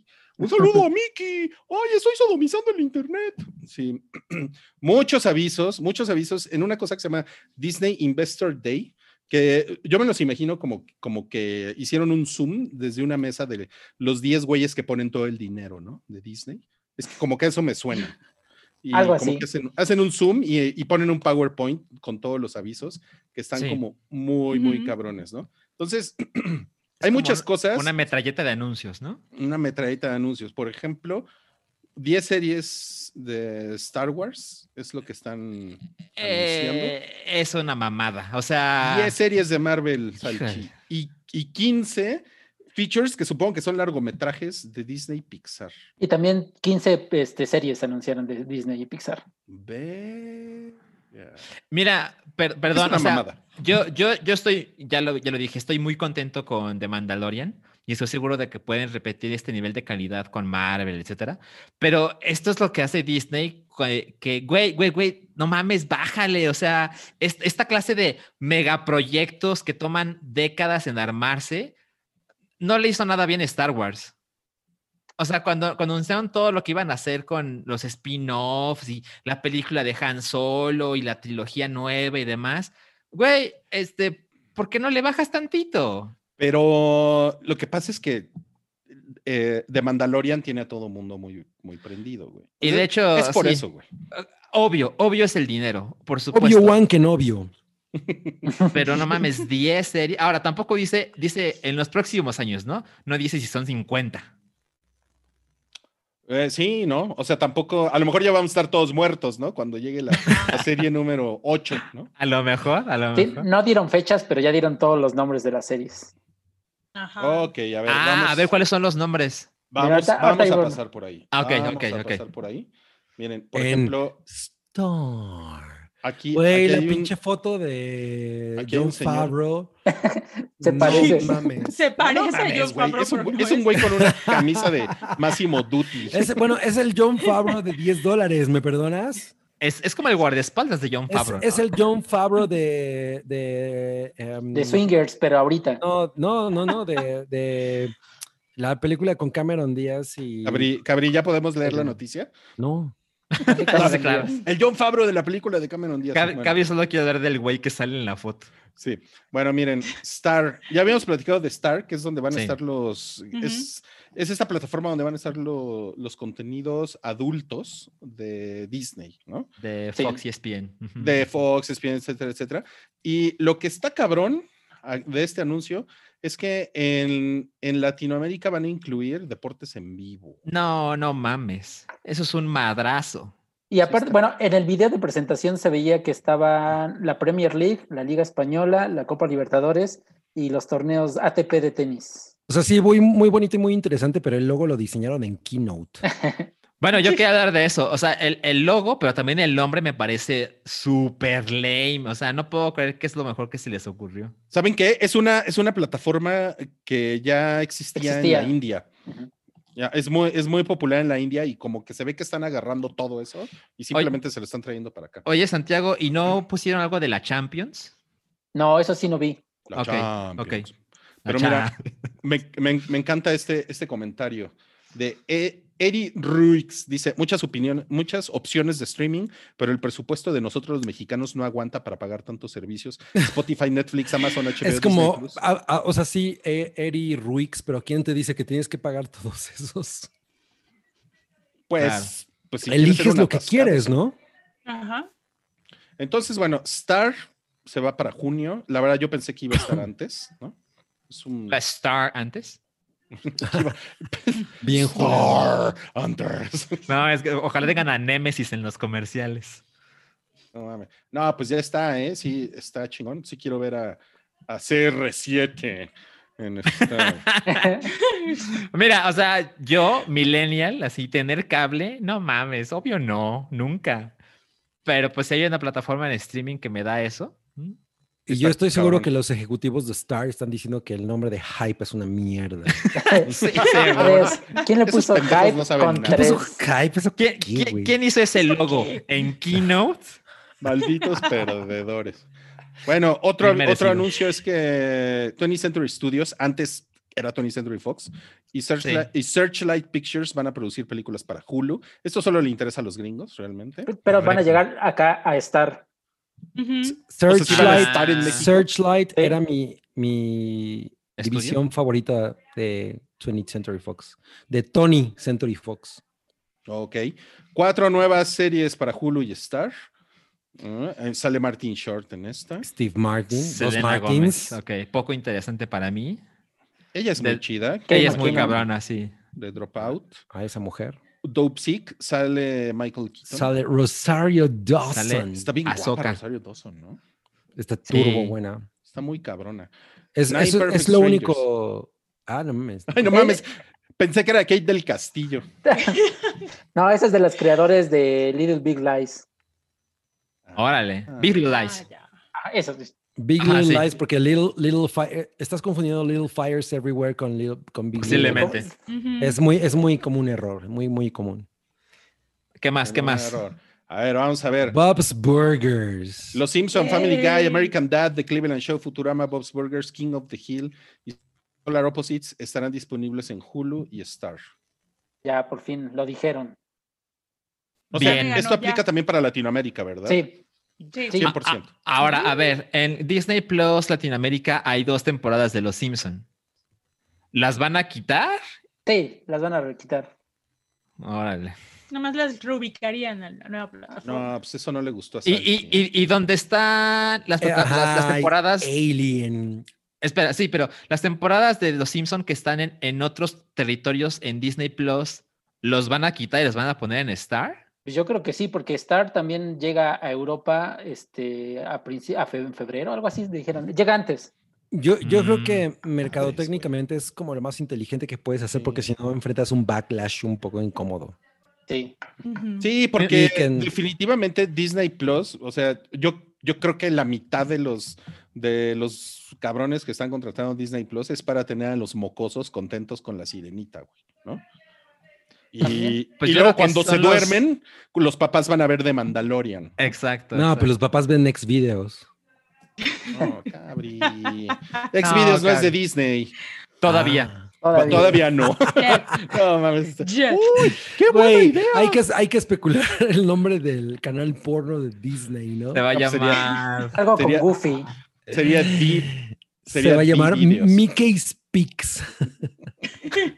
Con 3X. Sería, sería Dildo, pero con la tipografía de Disney. no. Ay. Wow. Mi mi, cabeza. mi sección favorita de este hype. Siguiente, FX está trabajando en una serie de la franquicia de, de Alien, la cual Pues- será creada por Noah Foley. Fabro- Porque, porque eso ha demostrado ser maravilloso, ¿no? Todo lo que han hecho de, con Alien después de 1998. Pero Bueno, bueno, bueno, absolutamente bueno, bueno, bueno. El güey que hizo Fargo es bastante chingón. Sí. Bueno, ojalá. Pero va a estar ambi- ambientada en la Tierra. No sé qué tanto sea bueno eso. Ya.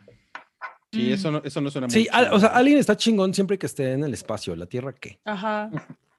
Ok. Necesito más desarrollo de esa Yo historia. también. Ahsoka. Rangers of the New Republic y Ahsoka son dos nuevas series spin-offs de Star Wars para Disney Plus. Mm, Ok. mm. Ok. Era de suponerse. La de Sí. Rangers of the New Republic, eh, eh, esa es la que tiene más que ver con este. mm, Con. Rogue. One. No. Con. ya estoy como cabri. El güey, el del que tú estabas hablando en la foto. Ah, John Favreau. Con John Favreau. Ah. Exactamente. Ok, ok. Pues no sé, pero luego lo diseñaron en Keynote. Ven chinga los lobos. Ay, El el primer- a Andor. Oh. No mames, Diego Luna, orgullo nacional, ¿eh? Orgullo Nacional. Andor es la. Es la El serie- Charolastra. Sí, sí, sí. Eh, pues es, es la serie donde sale Diego Luna y pues lo vamos a ver antes Ah, de un- espía. Lo que han dicho es que es una serie de es es un thriller de espías. Sí, aparte es de los creadores de la franquicia de Jason Bourne. No, órale. mames. Digo, yo no soy muy fan, pero es buen periodista. Pero órale, Va a haber buenos mí- madrazos, por lo menos. A mí sí me gustaba esa. Y bueno, la primera. no mames. Ay, el mejor actor del mundo, Hayden No, espérate, cabri, no seas mamón, güey. Obi-Wan Kenobi es la serie de en la que va a salir Igual. McGregor, O sea, va a volver Hayden Christensen. Hayden Christensen. Me parece Solo muy para interesante, me parece muy interesante que en la serie de Obi-Wan Kenobi lo más relevante es que regresa Hayden Christensen. No, es no como, más es, es- relevante. es como Ivan McGregor diciendo, gracias, pero no gracias. No, no, no, no, no. No, es que él va a ser. Él va a ser Kenobi. Pero, Sí, así, suena, pero así suena el, el tweet. Pero, pero es porque, pero es porque tú no Es has que- estado al tanto de las noticias. Sí, la, la serie ya se había anunciado antes. Así nada más es una actualización. Ajá. Exacto, exacto. De que pues O sea, dijo que sí, que es luz verde Hayden para que sea Darth Vader. O sea, pero, y- pero Hayden Christensen es Darth Vader o es No, eh, Darth Anakin Vader. Skywalker? Se supone Darth- que- dijeron Darth Vader, no Anakin. Ajá, dijeron. Pero si a ese güey le queda grande el traje de Darth Vader.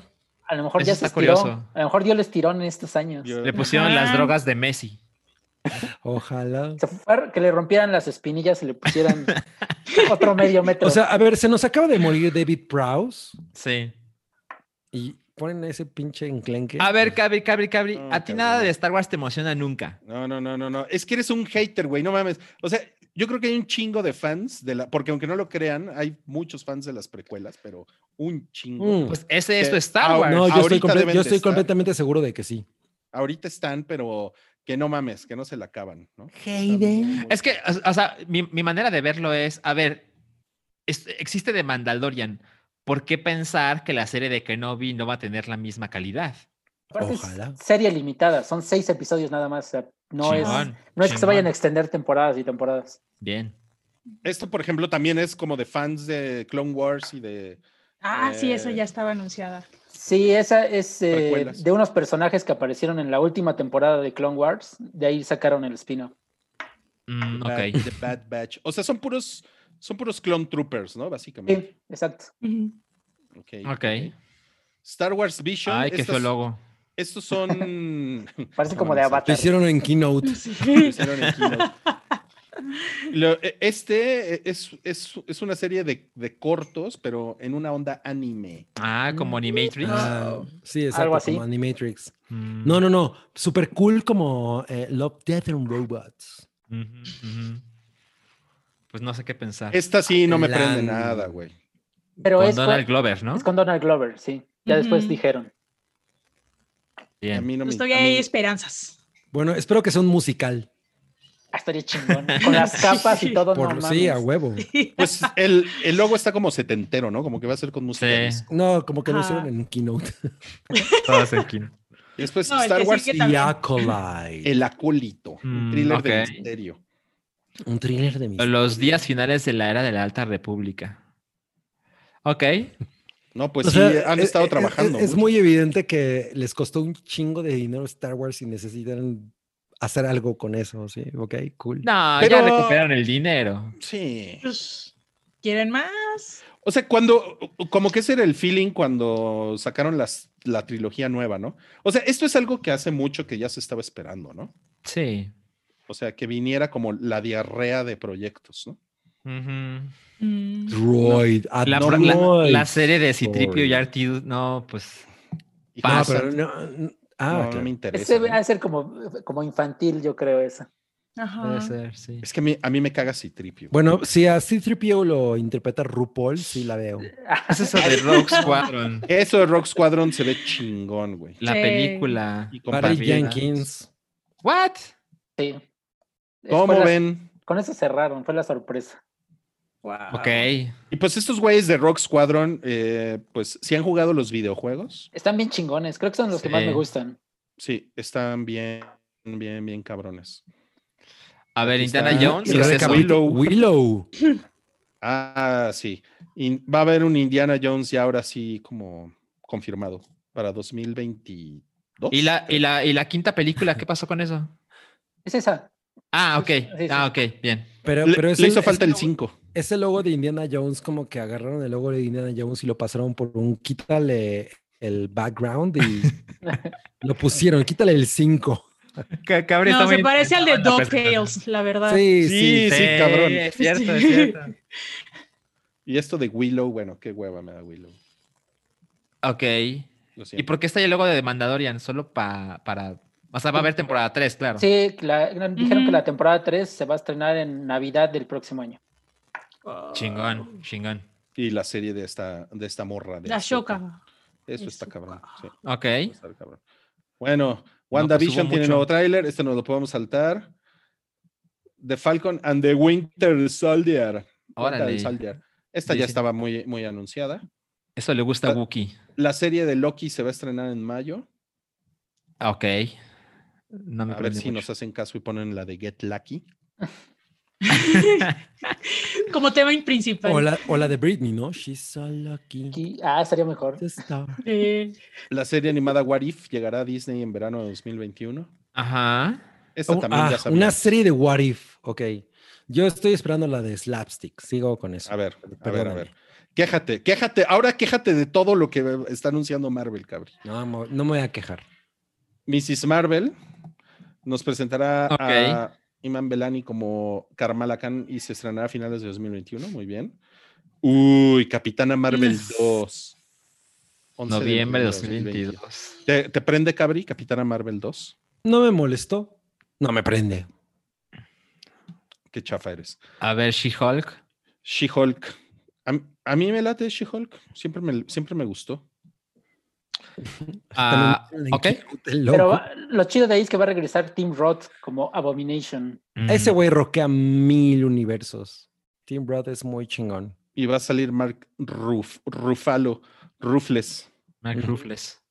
Güey, no mames, Ay, no mames. Secret sí Invasion. Es serie. qué terrible logo. No mames, qué chingón, güey. Qué chingón. No. o sea, pues, e- estas en las que salen los Skrulls, ¿no? Exacto. No sabes porque es un secreto. No, pero eh, esto va a suceder en los 90, entonces. Está seguro, ¿no? ¿O no sabemos? Eso sí, no, no dijeron. Espero, espero sabemos. que en el soundtrack toque Spin Doctors. ¿Qué más? ¿Qué To más? Princess. Ajá. No sé, no sé quién es Iron Heart. Es la versión mini de Iron Man.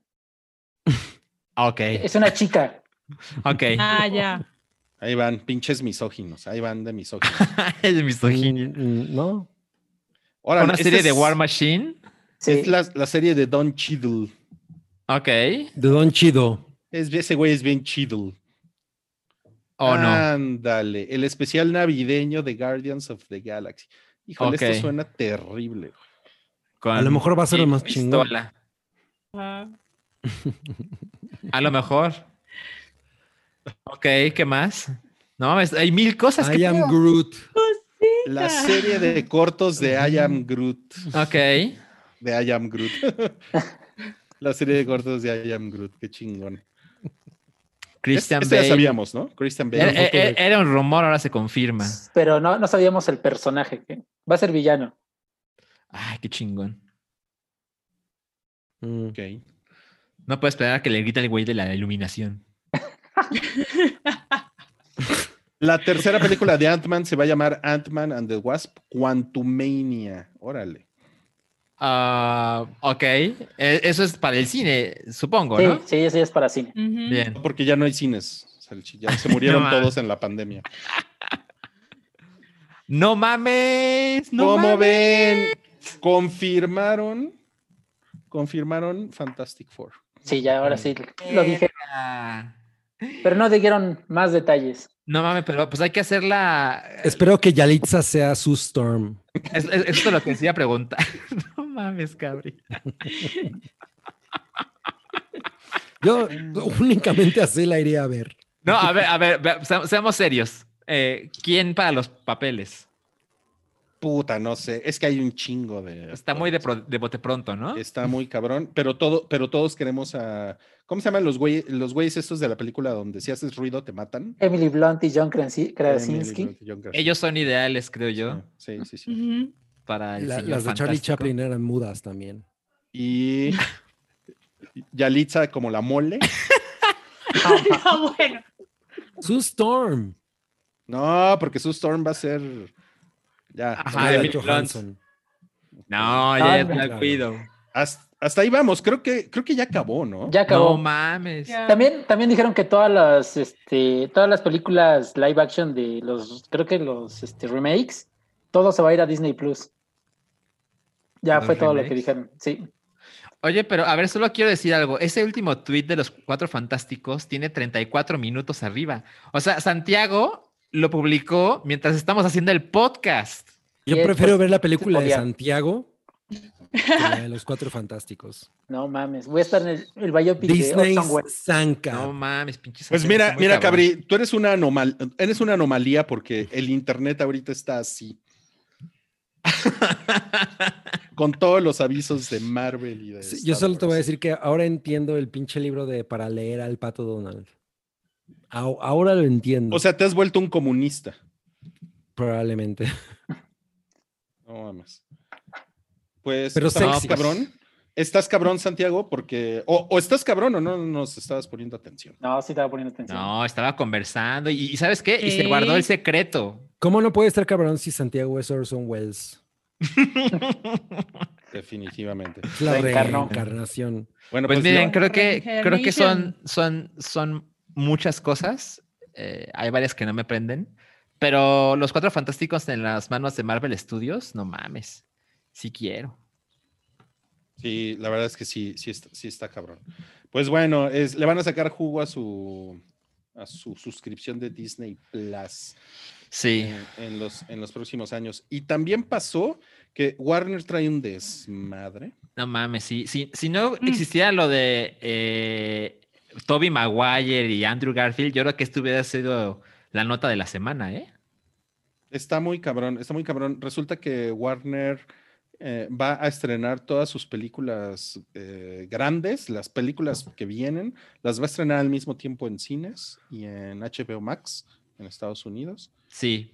Por ejemplo, las, las, películas que se incluyen son The Little Things con Destin Washington, Judas and the Black Messiah, Tom and Jerry, eh, Godzilla vs. Kong, Mortal Kombat, Those Who Wish Me Dead, The Conjuring, The Devil Made Me Do It, In the Heights, A Space Jam, A New Legacy, The Suicide Squad, Reminiscence, Malignant, Dune, The Many Saints of Newark, King Richard, Cry Macho y mm, The Matrix 4. Cry, Macho, Cabrio. The Matrix 4. Bueno, está muy cabrón. Esto para la audiencia en realidad es bien chingón. si, lo, si lo piensan en términos de público, no tener que ir al cine. Para ¿Por qué está chingón no tener que ir al cine? Para mucha gente sí lo es. La gente no quiere ir al cine, güey. O sea, si hablamos del al cine. público grande, o sea, el, que mete casi el 50% de la taquilla, si le, ofreces la película en la tele, la, va, a comprar. bueno, la va a, ver. Rui, ¿cuántas veces has ido tú al cine en los últimos seis meses? Bueno, ya sé, pero, pero mira. Ah, ah. Como dice, por eso. como dice Denis Villeneuve, la gente, la pandemia se va a acabar y la gente va a regresar al cine. Entonces, pero, él justamente una de las cosas que dice es, esto no está chingón para la audiencia, porque más bien es un, es un movimiento a favor del capitalismo. Y básicamente lo que él dice es que ATT, quien compró Warner, eh, lo está haciendo para, para salvar sus nalgas en Wall Street. Entonces, pero lo que yo creo, no sé, no estoy eh, seguro. hay, hay, varias opiniones por parte de los ejecutivos de Warner que yo, yo, soy uno de los, yo soy un conservador. A mí me gusta un chingo ir a ver las películas al cine. La experiencia del cine para mí es inigualable. Pero sí me parece muy interesante como eh, eh, este momento en el que estás consumiendo todo el entretenimiento. no tienes que salir, no tienes que eh, pagar, esperar al horario, entrar a la sala. O sea, eso es un, por lo menos dos horas de tu vida se fueron en no ver la película, en el ritual de ir a ver la película. En ir y regresar. Ah, pero ahorita la audiencia únicamente hace clic y ve la película. Y eso es a lo que Warner le está apostando en este momento. En términos de negocio, es una decisión absolutamente cruel pero es, un, es una decisión perfecta. Y para nosotros como audiencia es mucho más fácil porque yo ya no tengo que estarme preocupando por yo, o sea, yo quiero ver esta y esta y esta y esta y esta y esta. No las quiero ir a ver al cine. A mí me encantaría ir a ver el Valle de los 41, Ujú, pero mi esposa no está dispuesta a pisar un cine ujú, para ver esa película. ujú. Y es exactamente el sentimiento de un chingo de gente. Correcto. Yo creo que ese es el, el- el- realmente la discusión ahorita. No es si Warner lo hizo mal o son unos culeros. No, no, no. Es El momento ¿cómo en el no? que estamos ¿Cómo no va a ser no esa la no discusión, güey? Si los creadores, los creadores Claro. de cine están emputadísimos. por, con- por supuesto. Pero en términos de negocio, ellos tienen estas cosas enlatadas, muchas películas enlatadas, Ujú. que si no sacan en una ventana de un año, ya se fueron a la chingada. Correcto. Sí, Eh, eh, hay, hay que tomar ciertas cosas en consideración. Por ejemplo, estas películas van a estar el día 1 en HBO Max, pero el mismo día va a estar en el salas. cine. Lo pero que la gente las pasa- va a ver en, H- en HBO Max. Mm, Espera, ¿dónde hay HBO Max? En Estados Unidos. Sí. Bueno, por supuesto, por ¿Cuál eso es uno de los países más golpeados por la pandemia con cines cerrados? Estados Unidos. Estados Unidos. Lo que esto significa es esto. Miren, por ejemplo, yo, yo personalmente, no hay manera de que yo vea The Matrix 4 en mi casa. No mames, Sí, no me no. voy a hacer eso.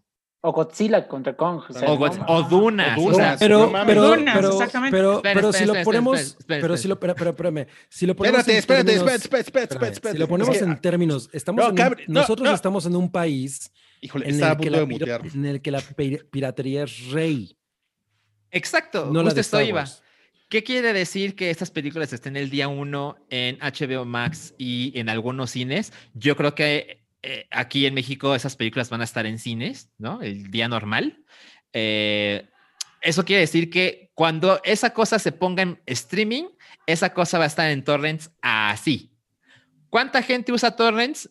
No son pocos, tampoco podré decir que es la mayoría, la verdad, pero pues me estoy metiendo en terrenos que no conozco. Pero yo conozco a mucha gente que no tiene ni idea de cómo ver una película pirata sin comprar el DVD en el tianguis. ¿Me explico? Por 12 pesos. Ajá, exacto. Pero hay que tomar eso en consideración. Sí, por supuesto que es un madrazo monumental para los dueños de cines. Claro que lo es. Y ya hablaremos un poco más de eso porque hubo consecuencias. Pero esas películas van a estar en HBO Max y HBO Max está en Estados Unidos. Y ya, Por el momento. por el Ajá. momento. Por el Porque momento, además hay no hay ninguna confirmación oficial de que va a llegar a América Latina en 2021. No hay nada. Ahí salió una nota en donde tentativamente es para verano del 2021 ya, pues el rumor. Es Lo la malo, tentativa, lo- ¿no? lo malo de esa nota es que Pero no, está tiene- nada confirmado. Exacto, exacto, exacto. Pero, por ejemplo, en el resto del mundo, así en Asia, en Europa, en América Latina, va a estar en cines con estas eh, audiencias disminuidas, por supuesto, ¿no? Tiene que haber menos gente en los cines, etcétera. Pero no es que solo va a estar en streaming y se acabó. Eso hay que considerarlo. Hay ah, sí, mira, DDT, punto, Ajá. Sí. me dice Cabri el conservador. Eh, no necesitas hacer clic, comprarla y verla, con hacer clic es suficiente. Lo que dice Cabri es muy bonito, pero falso, porque no estaríamos en esta situación de ser cierto. Yo, yo, yo soy el güey que más aboga por ver una película en el cine, porque Yo sé. para mí el, ese, ese medio es el medio perfecto para vivir esa experiencia. Pero he descubierto que, que en este momento en el que yo no estoy en... eh, Mi, mi- mi esposa no está ni de ninguna manera eh, comprometida con ir a ver nada al cine si ella no cree que vale la pena. Pero ese momento va a pasar. Sí, pero, pero estás hablando de ti y de Xancab y de los que estamos aquí, que somos personas comprometidas con el entretenimiento, pero ese no es ni el 90, ni, perdón, eso ni es ni el 10% de la Sí, audiencia. eso sí, eso, es- eso sí lo entiendo.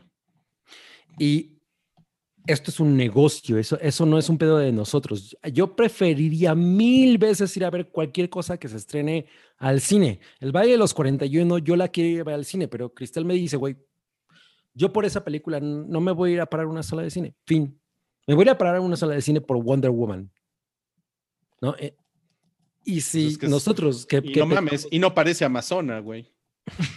y, y está la pinche, Pinche flaca. flaca. esa. Pinche flaca, güey. No mames. Yo, yo estoy Obviamente Warner que ha in- invertido tanto en esto, en este, eh, en estos eh, títulos, Ujú. tienen que sacarlos de alguna manera antes de que esto neta valga madres para ellos como negocio. El, el- Claro. Y es horrible. O- A mí una cosa que me gustó mucho de la declaración de Christopher Nolan, que es una persona que ustedes saben que yo no quiere, pero él, él habla de... Yo no quiero. a Él tampoco me- te quiere me- a ti. eh, ojalá, yo lo odio. te A lo mejor es Patreon, ¿no? Y no sabemos. Pero él dice, No güey, mames. Ah. el- el- los- yo, yo estoy muy, muy convencido de que, los, de, la, de que la experiencia del cine tiene que regresar. O sea, yo, yo no quisiera, no me sentiría cómodo con una vida en la que ir al cine no sea una experiencia segura, como, como común, como de todos los fines de semana. Pero no ese es el momento. Entonces tienes que escoger las cosas que vas a ver. Por Bueno, y, supuesto. y yo, y yo creo que, mira, por ejemplo, hablando en términos prácticos, yo no creo que, va- que vayamos a tener HBO Max antes de Navidad, por lo menos, de 2000. Además, pero, Ujú. se- Y- pero hay thir- third parties como Amazon Prime. No, pero yo no creo que las pongan ahí, la verdad. No, o yo sea, tampoco. Yo no, yo, yo, yo no creo, y por ejemplo, Dunas, Ujú. ¿cuándo se va a estrenar Dunas? En Ah. ¿En Navidad? finales de año, ¿no? Creo que Finales la año. pasaron un año. Ajá, exacto. Un año. Un Navidad año. 2021. La verdad es que creo que va a ser más probable que la veamos en el cine. Y pues eso está chingón. O sea, por Yo ejemplo, amaría eso. Por ejemplo, este güey de eh, Denis Villeneuve dice que, que, eh, que Dunas es por mucho la mejor película que ha hecho Mm. y que su, su equipo y él se dedicaron más de tres años, dedicaron más de tres años de sus vidas a, hace- a hacerla una experiencia única para la pantalla grande. No, y está, Sí. el, está el pedo del varo, porque según lo que leí también es que muchos actores se redujeron su sueldo para que se hiciera la película y ganar Mm. dinero de las ganancias taquilla. eh, de De las taquilla. ¿Qué es lo que esperas? Que- Pero este, este, vemos, vemos. Noodle, estás como... Noodle robot. Otra vez, otra vez. Ajá.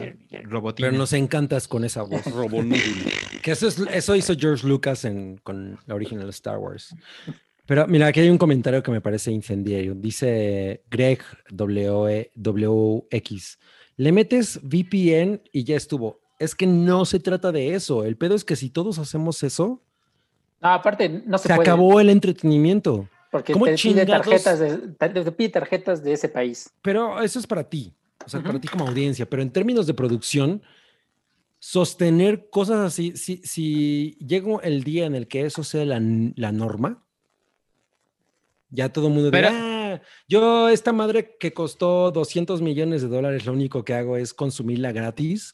No, pero espera, es que si le pones VPN, sí pagas. Lo que pasa es que te estás metiendo de un territorio que no está considerado. Pero ¿a quién le pagas? ¿A quién le Ah, pagas? no, este, le pagas a ¿A HBO? Es Sí. como Moblina, que ella vio Mulan con un VPN. Ella le dio De- sus 30 dólares a Disney Plus de Estados Unidos. Pues se los da Disney Plus de Estados Unidos, pero eso es un cagadero. ¿Por qué también. no? ¿Por qué no se los está pero- dando a Disney pero Plus de sí, América sí, Latina? Es, es, es equivocado, es poco ético, pero no es piratería. Pero no, pero pero, no, no, pero pero- no está ajá. chingón tampoco. Porque o sea, tú es poner las necesitas una cuentas- oficina local Sí. que distribuya esas películas. No es como la, como Claro, que la gente claro. de Estados Unidos. eh, o, o sea, sí es suicida para el Le, cine. le- le rompes la madre a las oficinas locales con eso. O sea, Por supuesto. no, es que es VPN y no, yo le estoy dando mi dinero. Pues sí, pero se lo estás dando a otro país, ¿no? Y, Por supuesto. Pues no mames. Claro. Y eso es lo que no debe pasar. Yo, yo, yo también he visto muchas cosas de esa manera, pero no es lo que... Yo, yo entiendo perfectamente el valor de, de las cosas que yo, que yo consumo. El valor de una pinche lata de frijoles o la, o la película que yo más quería ver en el año, que sea la que sea, porque hay gente trabajando detrás de eso y... Ujú. Y para que ciertas cosas lleguen a mí necesitan pasar por muchas ventanas. Y si yo considero que eso vale 30 pesos y no llegan, no llegan, no llega ese dinero a la gente a la que tiene que llegar, se Claro. va a acabar tu acceso a, a esas cosas.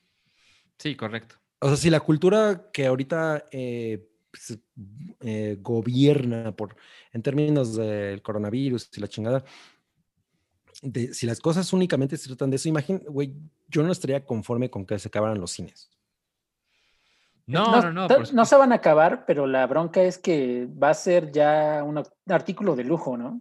Y no está chingón, porque los cines. No, para nada. Los cines en algún momento se convirtieron en la, la experiencia comunal. La, o sea, de eso se trata Cinema Paradiso. ¿Crees que va a cambiar la experiencia, nada más? Es, es, lo que he venido escuchando en varios podcasts. Ya me escucho bien, ¿verdad? Porque ya, ya, ya, perfecto. Okay. Este, es lo que he estado escuchando en varios podcasts, ¿no? Que en sí, unos tachan de que el, cine muere, en otros no, sino que la experiencia de ir al cine y que las palomitas, el refresco y que te sientes en, en la sala. Oh, no. No soy yo, ¿verdad? no, es Noodle. Noodle, te estás ah. cortando. Creo que se le fue el ah, internet. Ay, oh. Seguro se metió una, una lagartija y. Bueno, tú, tú, tú, di algo, Sankab. No, mira, yo, a mí, digo, como te digo, no creo que desaparezca el cine, pero sí se me hace una, una lástima que esté sucediendo todo esto, porque como va a alejar a muchas, mucha gente de, las pantallas. O sea, todos tenemos por lo menos... que esté llena, eh, que esté llena. El punto de vista se va a modificar. ¡Wow! Volvió entre los, entre los muertos. Ya quisiera, ya quisiera que esto pasara en esa llamada que le hace Deckard a Rachel, ya sabes, en el lag. Era como el fantasma de Noodle. Pues, pues mira, Roy, ahorita Noodle sonaba borrachita. Imagínate cómo estabas tú hace unos episodios. Le voy a hablar mi lagartija. A ver. Santiago, Santiago, ¿en qué estás? Ah, mira, como les decía, este, sí se me hace una lástima que mucha gente se vaya a alejar del cine porque todo el mundo tenemos, no sé, el recuerdo de la primera vez que vimos algo en la pantalla así enorme, ¿no? Yo, por ejemplo, puedo decir que la experiencia que cambió mi vida en ese aspecto fue ver Jurassic Park por primera vez en el cine, porque fue la primera vez, fue la primera vez que fui al cine sin mis papás. Fui con dos primas que somos de la edad y los tres así nos quedamos maravillados con lo que estábamos viendo. Y va a ser muy feo que una generación crezca sin eso, ¿no? Va a ser. Totalmente. que es muy triste. Yo, yo, yo hace días eh, en Token estaba hablando de. O sea, sí está chingón ver cosas en mi, en mi tele y, práctico y seguro, pero, pero puedo recordar muchas películas que fui al cine por el día en que las fui a ver, con quién las vi, qué pasó, la plática después, y eso no sucede en mi casa, o sea. Porque es un evento como ir a un baile. Totalmente, es un evento social. No, no, no, no, no, no te, obviamente no te arreglas ni nada, porque pues no, no la, la, experiencia no se. Yo sí me arreglo para ir al cine, me pongo corbata. Porque eres un poco. Es como Rui eh, vive en la época de Mad Men y los aeropuertos, ¿no? ahí está, ahí está Noodle. Noodle está. Robo Noodle. Pero para mí la, la, la poder desconectarme en este en este cuarto enorme que está completamente acondicionado para proyectar una película y que el campo de visión cubra completamente, o sea, eso es una experiencia que no quisiera que desapareciera. De, de nuevo, de eso se trata Cinema Paradiso, de, de, cómo la experiencia del cine cambia a la gente. Bueno, y cuando salió Cinema Paradiso, sí traía traía un, un, discurso medio melodramático de, de no, es que el, el, cine ya no es igual que antes. Por supuesto, y eso era en 1980 y algo. Eh. Es como, es como de 90, 90 ¿no? Sí. Y, y, sí, fue como muy sensacionalista. A lo mejor yo, yo creo que ahorita es como muy pronto para hablar de que ya no va a ser la misma experiencia el cine, eh, pero estas decisiones de negocio definitivamente afectan eh, cómo la gente puede acceder a las, a las películas. Miren, sí. yo, yo, o sea, yo, yo, por ejemplo, tengo la, la, visión de que, igual que la pandemia, esto va a terminar. O sea, la pandemia de 1918 también fue muy destructiva, pero terminó, ¿no? Ahora hay una, ya hay vacunas en un tiempo récord. Esto, esto por supuesto que ha sido terrible, eterno. Yo, yo no, quiero ser, yo no quiero ser el más anti del mundo, pero creo que una vacuna en un año es una cosa muy escandalosa. Por, supuesto, pero... yo, estoy de acuerdo con Cabri. No te garantiza, ¿eh?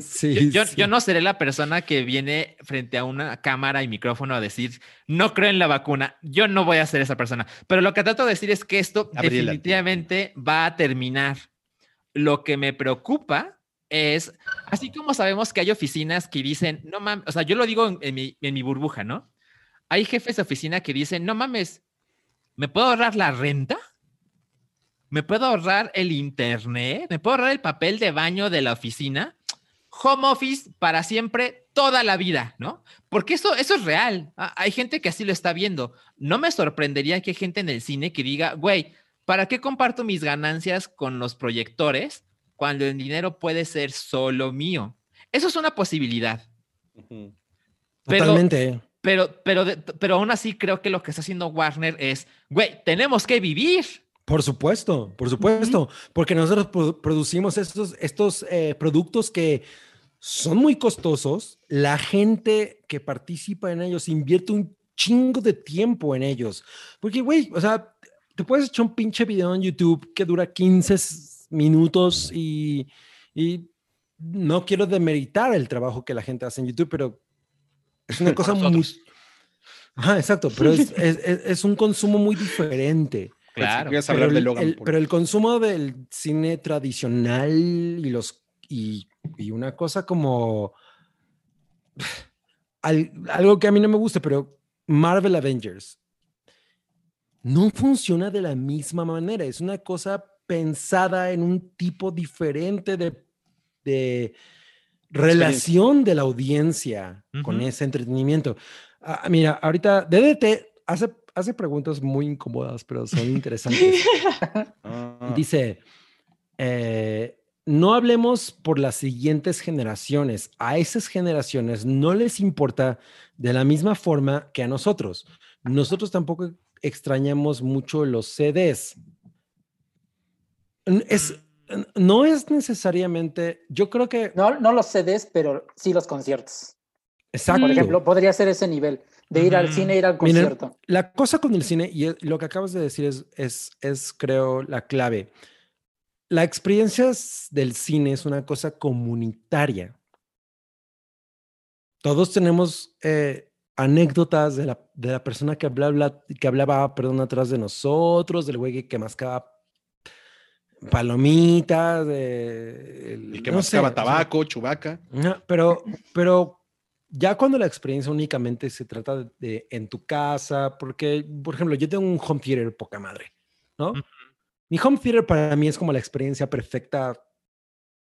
antes de que existiera la pandemia, 10 años antes yo hice mi home theater para las películas que yo quería ver en mi intimidad, en, en mi casa, estaban perfectamente bien equilibradas, el sonido estaba chingón, la imagen, pero para mí nada, nada iguala, a pesar de que yo tengo de esas ventajas, la experiencia comunal del cine, porque el cine es una experiencia de conectar con otras personas como un concierto, es una experiencia de conectar con otras personas.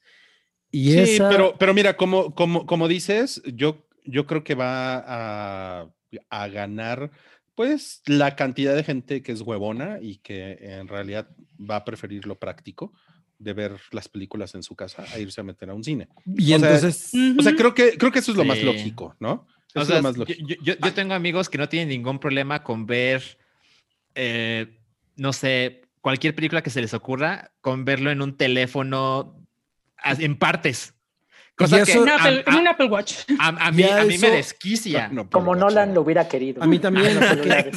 porque, a, eso es exactamente a lo que Martin Scorsese se refería. El acceso, no, no, no, es, no sé si realmente vaya a ser así, pero el acceso a estas historias que ya no son ese pedo espectacular de la película de Marvel, estas pequeñas historias, estas cosas como mucho más discretas, como mucho menos ambiciosas en términos de negocio, va a ser cada vez más difícil que ocurran y únicamente nos vamos a quedar con el gran espectáculo. Puede ser. Híjole, no sé, lo de las historias pequeñas creo que es como otro tema de discusión porque yo creo que hay muchas ventajas en este modelo para las historias pequeñas, de hecho. O sea, yo creo que Martin Scorsese se la estaba mamando muy cabrón con esas declaraciones. pues eso creo. Sí, porque, pero, tú no ves historias pequeñas. Espérate, espérate, espérate, espérate, güey. Porque cuando, o sea, por ejemplo, una, una película como la de las lenchas de Navidad, ¿no? Las lenchas de Navidad. Feliz esa novedad. película, esa es una película que yo feliz de la vida vería a- ahorita en streaming. ¿no? no es una película que yo iría a meterme al cine. Pero no, yo no estoy hablando. Pero eso- eso también es una- Esa es una película eso- con Kristen eso- Stewart. Eso también No es es una. tan Pero, pequeña. pe- pero Es justo lo que dice pequeña. Cabri. O sea, esas películas, ahora mucha gente las ve como, ay, la veo en mi casa. Claro, claro. Entonces, ya no en el pero, cine. Pero esas películas se pueden beneficiar más de un esquema tipo Netflix en el cual tan- los realizadores, los actores reciben como un, un beneficio económico con tal de estar en una plataforma, ¿no? Imagínense Claro. que una película como la de. Kristen Stewart va a estar en HBO Max. O sea, es muy probable que sea una película que vea mucha más gente que si estuviera en el cine, sí. ¿no? Claro. O sea, entonces, en ese sentido, creo, ahí el, el modelo, el modelo de streaming ayuda muchísimo, pero Dunas, o sea, un güey como Denis Villeneuve que estuvo tres años moviéndole a la edición de, el del audio para que tú lo escuches en el cine, obvio no, ahí le rompes toda la mano. No, y aparte que está apostando la Claro. apostaba la taquilla para una secuela. Mm. Ahora quién sabe ¿Cuál si será. taquilla? Sí. ya no hay ¿Cuál? taquilla. Ajá. Sí, es, es lo que les digo. O sea, por ejemplo, eh, la película de Tommy Jerry con Chloe Grace Moretz, seguramente no la voy a ver, pero si la viera, pues prefiero verla en la tele. Pobre ¿no? Santiago. Ajá, es que como que hay películas que sí se adaptan para verlas en streaming y otras para ver al cine. Digo, Dunas, yo estoy de acuerdo, es para ir a el, al cine. ¿no? Totalmente. Y pues, Entonces- afortunadamente las cosas ahorita es que hay cine en México. Hoy. Así es. Entonces, Warner, con lo que están comentando, eh, pues, está apostando a ese tipo, a- al modelo que menciona Rui, ¿no? O sea, pues voy a ganar, está viendo de que a lo mejor y sacando sus cuentas puede ganar un poco más que en el cine en esta pandemia. Ya lo platicábamos, hay lugares, hay países donde todavía los cines no están abiertos como en México. Nosotros tenemos esa gran ventaja. Está yendo, ya está empezando a regresar la gente al cine, que eso también, bravo. Sí, sí. Pero hay otras que no, que prefieren estar en su casa, como Cabri. O sea, si su esposa dice, no, pues es que la película no vale la pena para ir, pues me quedo. Y si está en, en streaming, mejor la veo ahí. Ahora, eh, pues ya van dos horas 40 de podcast y no hemos hablado de, de Christopher Nolan y cómo reaccionó. Pues, Ah, No, pero ya, lo- ya lo Eh, mencionó Cabri, ¿no? Que, Sí, yo, a, mí, a mí me gustó su reacción.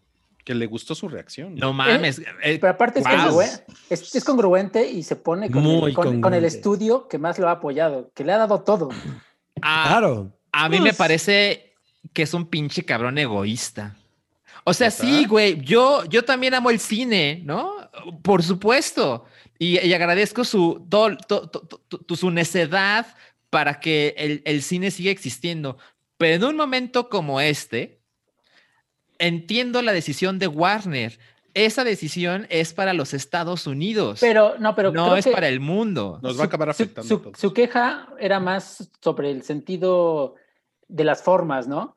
Que Warner hizo todo esto de una, eh, una decisión unilateral, no consultó a nadie de los, del Claro. talento, o sea, dijo, me vale madre lo que ustedes piensen, yo lo voy a hacer, porque no fue el único que se quejó, digo, este, fue este Denis Villeneuve, también James Gunn dijo que él no sabía nada, que nadie le preguntó, y también estaba Sí. encabronado, y así... se los dijeron 30 minutos antes del anuncio, ¿no? Pero, Eso, pero, por ahí pero. ¿saben qué? Por, por ejemplo, a Patty Jenkins y a Gal Gadot les dieron dinero extra Ah, sí, porque... ella- ell- Dilo, dilo. No, que ellas están calladitas porque tuvieron su, su- el dinero que habían pactado, si hubiera la película hubiera llegado a, un billón de dólares, Es, es como Johnny lo, re- Depp. lo recibieron. Ajá. O sea, su contrato era un pay eh, or play. Ujú. el contrato de ellas. Eh, a, yo, a mí me gustó el, el comentario de Christopher Nolan, no porque yo crea que, que la sala cinematográfica es el único canal en el que podemos ver cosas, pero porque él es una persona que hace películas para que se vean en el cine. Por eso su voz es importante. Eh, no son las películas que a mí más me gustan, pero él aboga por este sistema eh, en, pues, güey, de estos cuartos gigantescos en los que nosotros íbamos a, a ver películas. Ahora, eh, y, hay un comentario en el chat que me, parece muy sensato. Los tiempos cambian. Ajá, claro, por supuesto. Todos tenemos un sistema de entretenimiento. Bueno, hay familias que no pueden tener para comer, güey, pero tienen pinche. Seguro tienen un sistema de entretenimiento como tres veces más chingón que el mío en la casa, ¿no? Seguro. o sea, el mío tiene 10 años exactamente igual. Miren, lo de, lo, de, lo de los tiempos cambian a mí, o sea, me parece bien, ¿no? Es como una realidad. Pero, por ejemplo, ahorita que hablaban de los discos compactos, o sea, la industria discográfica, que es una discusión muy cabrona, porque ahorita yo no creo que los artistas que se dedican a la música estén necesariamente mejor que como estaban hace 20 años. Bueno, ¿te acuerdas lo que dijo el CEO de Spotify, no? Dijo, pues, bueno, si crees que puedes hacer un disco cada cinco años, pues estás pendejo. ¿No? Eh, así claro, claro, claro. Porque, la, porque sí se podía. Porque la, la voracidad de, en, el, en el consumo que tenemos ahorita de música, por ejemplo, Taylor Swift mm. eh, va a sacar un disco hoy en la noche. Mm. Su segundo del año. Es el, es, el, segundo del año y es como el hermanito gemelo de, del disco que ya había sacado. y, Bad Bunny sacó tres este año. Eso es y, y, tuvo un, este, tiene un alterno en YouTube, una cuenta alterna que también que empezó a subir música a lo largo del año. No, bueno, y este es como nuestro podcast número 50 del año. pues sí, ¿eh? de hecho sí, andamos, andamos más o menos por ahí. Pero, o sea, e, es porque el sistema ha cambiado, pero no necesariamente los artistas están mejor, ¿no?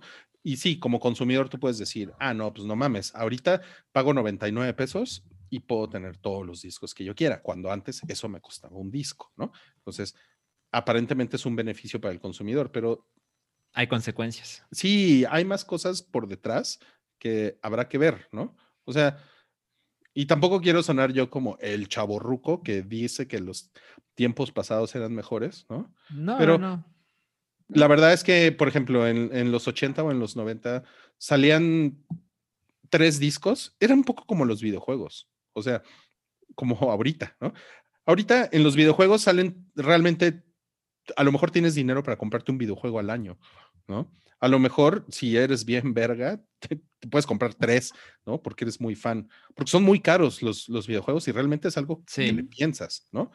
Eh, y antes, en los 80 y en los 90, la verdad es que en un año podías tener tres discos muy chingones que escuchabas todo el tiempo, ¿no?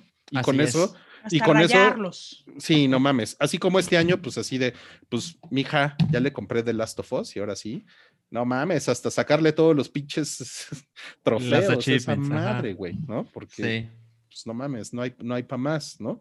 Pero la música no, la música, la verdad es que hay un chingo de, o sea, hay tantas canciones todo todo el tiempo que Sí, justo por eso, por esa manera de consumirse la música es como punta de lanza con nuevas plataformas de distribución, porque así como pasó con Napster y pasó con el iPod y pasó con, Spotify, es que pues, son archivos ligeros, fácil de transmitir en una muy buena calidad, ¿no? Y aquí nos hemos quejado un chingo de que Netflix produce mucha chingadera. Y, y Netflix es, tiene este modelo de realmente no me importa tanto la calidad como las métricas, como, como que la gente, como darle a la gente lo que pero también, Pero también hay una parte en la que hay muchas cosas eh, chingonas que están en Netflix que en realidad no aparecen en tu menú y tú tienes que buscar. O sea, porque hablamos de eso como si el, la, la, página principal de Netflix fuera lo único que tiene Netflix, pero en realidad tiene un chingo de cosas. Bueno, pero es que eso es lo que ve el 90% de la gente, seguramente. Bueno, vieron, vieron lo, que está haciendo Netflix en Francia, ¿no? O va a hacer, perdón. Sí, lo, ah, de regresar al. Es, un canal. Entras. Regresar a la tele tradicional. Y el martes a las 8, House of Cards. Y el martes a las 9, Stranger Things. Y así. Porque de alguna manera a la gente le gusta más que le digan qué ver. Porque la gente tener la tiene oportunidad de elegir. Es la paradoja del esclavo. No mames. el esclavo no sabe qué hacer con su libertad. Sí. Ay, Sí. está cabrón. Oigan, ¿saben qué? Está Y con, cabrón. el- con ese, con, con, Mira, con ese comentario tan, con ese comentario, no, espera, espera, espera, espera. con ese comentario tan fino, vamos a pasar a los superchats, porque este podcast ya se acabó, ya no vamos a poder hablar de los siguientes temas, No en mames. realidad, ya no tenemos tiempo, Ah, pero, pero se me hace que los vamos a poder tocar en Café Siwis con el hype, ¿saben? Pero miren, tenemos más comentarios en el super chat. Eh, Oli López, bueno, no tiene un comentario, pero nos dejó por ahí un dinerito. Muchísimas gracias. Gracias. Sí, ¿No muchísimas hay, un, gracias. ¿No hay un comentario abajo? ¿Dónde está Oli López? ¿Mm? ¿Mm? No, es que Sí. no, no sé. No lo encuentro. Cabri, estás bien, Cabri. Dice, No, sí tiene José uno. González dice, Marvel y Star Wars anunciando cosas en ese momento. Sí, gracias. De hecho, hablamos José. González. Bueno, wow. José Qué orgullo que González. nos visite. Sí, está cabrón. Alejandro García Mesa dice: Llegué temprano y no me pude quedar por cosas de trabajo. Un abrazo a los cinco. Mira, el de Oli López sí tiene un mensaje abajito. ¿Ves? Dice ¿Ves? exactamente, igual me tocó ver Roma en la Cineteca y en efecto es otra experiencia. Lo dejo en el superchat para que no regañen a Cabri. Saludos a todos. Muchas gracias. Roma es un buen ejemplo. Güey, Perdón, ten- Rui. Perdón. Tenemos que hablar de Roma. Güey, qué película más sobrevalorada, pero bueno. No, no Este, mames. No, sí. ¿Por, güey, por- no, por- por qué no, ni no, siquiera estás abierto a la posibilidad, porque tú no la viste en el cine, por qué no crees que es posible que tenga razón? No, no. Me- yo, yo- No yo- mames. yo- yo quiero decir una cosa al respecto. Roma no es ni de lejos una película increíble. O sea, no es una película, por lo menos para mí, que eh, como que ponga en pantalla algo que no haya visto antes. Pero me parece un como un momento muy chingón de cómo funciona el negocio del, del cine ahorita. O sea, eh, lo que pasó con Roma en el tema en el término de cómo ponían Netflix la película en ciertos lugares. Y yo vi la película eh, dos veces en, en- en la casa. Y la verdad es que amé muchísimo a, a Yalitza. O sea, Pues te voy a decir una cosa, Yalitza ahora va a ser la mole en los Cuatro Fantásticos y espero que la sigas amando, ¿ok? La voy, la voy a amar porque mm, me gusta mucho ella como representante de la cultura mexicana. Dice Alejandro García Mesa, llegué temprano y no, no me pude quedar por cosas de trabajo. Un abrazo a los cinco. Rui me debe un Rui minuto, pero quiero que sean dos salchiminutos en castigo. Dos archiminutos. A ver. Este, pues miren, les voy a hacer un, un unboxing de los culeros. Ay, mamón. Oh, Es No. Cyberpunk 2077, que mira, trae. Mira, aquí está el, el- el juego, ¿no? Y trae su, su doble disco, oh. ¿no? Órale. Y ¿Cuánto te costó, Salchi? eh, mira, lo compré en 2018, así que me, me costó 1130 pesos. No, fue una ganga eso. Sí. Trae, trae, trae su librito de Night City, como lo que acostumbra hacer eh, Rockstar con Grand Theft Auto, ¿no? Así se desdobla. Y trae, trae su, su No mapita. mames, trae el mapa. Híjole, ya vi, vi- estuve viendo, no mames, güey, ya me, ya me arrepentí de decirte que no el otro día. Eh, luego te cuento más. Trae su librito, ¿no? Que pues es una cosa así de, como un juego con manual. ¿De qué año es esto, no? Y trae sus postales de Night City. Qué bonito. Bueno, y pues es la versión estándar, la verdad. Ah, no Este, me, me preocupa cómo se va a jugar en mi Play 4 porque tengo el, el Play normalito, ¿no? No tengo el Pro, no tengo el Slim, no tengo Play 5. Entonces, pues, pues a ver, eh, el, ya descargué el parche, que el parche es una mamada. No es un parche, es el juego. El disco es una mamada. Nada más es la llave. Ajá, es el arranque. el parche pesa parche. 45 gigas. No, mames. Ah. Pero es muy probable que lo que haya pasado es que, sa- que ha- habían eh, como editado el disco hace tiempo, ¿no? Sí, de- Y- de, hecho. de pronto dije, no, este no es el juego que queremos subir. De, de- de hecho, lo que pasó es que el juego se hizo Gold, así le llaman cuando se acaba la producción del juego y se manda a imprimir, hace semanas y extendieron el tiempo de desarrollo para trabajar en los bugs. Entonces, lo que voy a jugar es lo que está en el disco de mi consola, no en el disco del juego. ¿Cuántos? Ya se llegó tu salchiminuto doble. Tomaste unos segunditos de mi tiempo, ¿eh? Te los vamos a cobrar. Oye, yo, yo por ahí leí, que no sé si sea cierto, que está corriendo en PlayStation 4 a 720. No sé. Pero lo vi en Twitter así súper random. Espero que Eh, Espero que no. Mira, yo vi unos videos de comparativa de cómo se ve en un Play 4 normal, en un Play 4 Pro y en un Play 5. Eh, la verdad, sé diferencia, pero no me parece escandalosa. El asunto es que pues, va a ser importante cuando lo veas con tus propios ojos, ¿no? En- no. Salchiminuto navideño. Lo cuando pidieron el- en el superchat. cuando el gameplay se ponga intenso, cuando haya balazos, ¿no? Cuando haya persecuciones, esa es una prueba de fuego. Pero, pues, ni hablar, o sea, no tengo un Play 5, eh, pues, no me quiero esperar, la verdad. Entonces, ya vi unos glitches espantosos. Hay una, o sea, ustedes saben que Grand Theft Auto tiene unos glitches de, no mames, hasta son encantadores, ¿no? Son charming. No, los de Cyber- Cyberpunk 2077, hay unos donde entras a una habitación y está llena de arbolitos. O sea, como árboles de un bosque Dale, en todo el piso de la habitación. Tu juego de Spider-Man que me prestaste tiene un chingo de glitches. No mames, Cabri, tú, ay, Cabri, Cabri lo Había jugó un, tres había- había- minutos. había un güey arriba de un taxi y se fue así. A mí, yo acabé ese juego al 100% y nunca me salió un glitch. Jamás. Ni a mí. Yo le mandé. Se un están par- metiendo en el Yo, salchiminuto yo de le mandé Salchi. un para Salchi así de güey. ¿qué No mames, eh. juego?" o sea, le arruinaron el salchiminuto a Salchi porque ya se acabó el tiempo. Muchas, muchas gracias. Noodle, Noodle, Noodle está como de ¿dónde está Noodle? Yo aquí, ¿Dónde está es que podría ser Nerd 360, pero me hace falta enfocarme más en videojuegos. Entonces, nada más estoy escuchando y viéndole su emoción, la, la emoción de, eh, de Salchi y como que sí se ve. Es- es- Está las, bueno, las pero- ventajas, las ventajas de no ver toda la serie de Selena. así. Dice aquí Ariel Martínez, va mi colaboración para el nombre de YouPorn. para Es que cuando está poca Disney madre eso. los compre.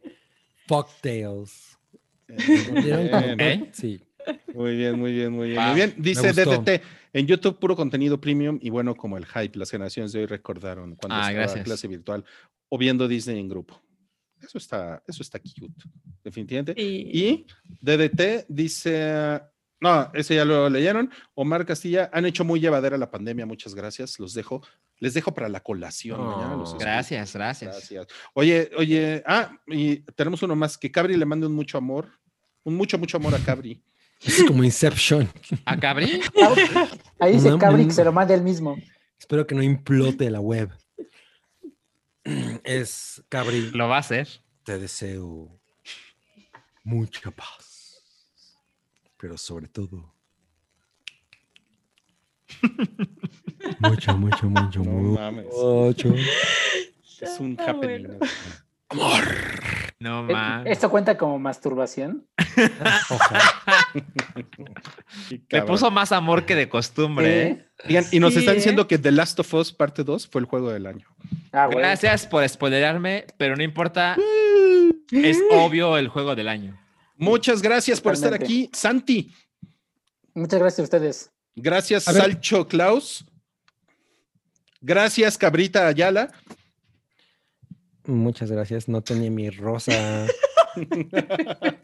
Y gracias a Robonudul, que sí ¿Eh? falló tu micrófono, pero no estuvo tan mal. Llegó Cloud no, ya. poniendo 50 pesos. A ver qué dice. A ver, ¿qué dice Cloud? Mira, dice. Ya se "Ol- soltaron los superchats. Olvidé por completo el programa. The Last of Us ganó Juego del Año. Quiero mucho amor de mi gran amigo para todos. Que estén muy bien.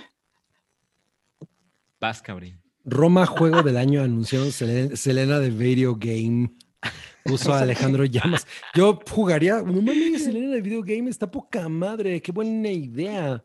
Por, por su- por supuesto que voy a comprar el Funko de Selena. De Serena. Quiero mucho amor de mi gran amigo para todos. Espero esté muy bien. Ok. Más enjundia le voy a echar. no, silencio. Deseo para ti y para todos mucha paz. pero sobre todo, mucho, mucho, mucho, mucho. Amo. ¿Qué pasó con Rui? Él ya se fue. Ya, Ya. tiene cosas que hacer. Ya le valió todo. ¿Tenía que ir al Ya. baño? A lo mejor. Ah, Probablemente. Estamos a tres minutos de hacer un podcast de tres horas. Nos Y deberíamos... eso que faltó ¿Lo mucha rompemos? escaleta. Ah, sí, faltó, faltó. Sí, Eh, no, no hablamos de las piñatas. Ay, ¿cuáles piñatas? ¿Las de La Dross? de la de Dross. La del Ah, video ¿nos de Dross. Estuvo terrible Sí, eso. Ay, cabrón. ¿Ustedes qué creen? ¿Que sí o no? Yo lo vi muy editado. Evidentemente yo- no. Yo no creo que sea verdad, pero es muy emocionante. Es una Está muy creepypasta terrible. y se está, eh, eh, como decían por ahí, en esta pandemia todo el mundo se puso de creativo y empezó a hacer sus videos. sí. Y Dross Sí. aparte le echa su- la crema a sus tacos, entonces lo hace más entretenido, pero Totalmente. O sea, la, la farsa que vende lo hace muy bien. sí. ¿Algún comentario, Rui? Nah, nada. No compren piñatas. Oigan, Ni de- que no sean de Rui se Moana. puso pedo con Bud Light. No, me puse pedo. Oigan, muchas gracias, de verdad, muchas gracias por venir hoy. Eh, hoy es el, es el penúltimo podcast de la temporada, el Hype 2020, la temporada 8.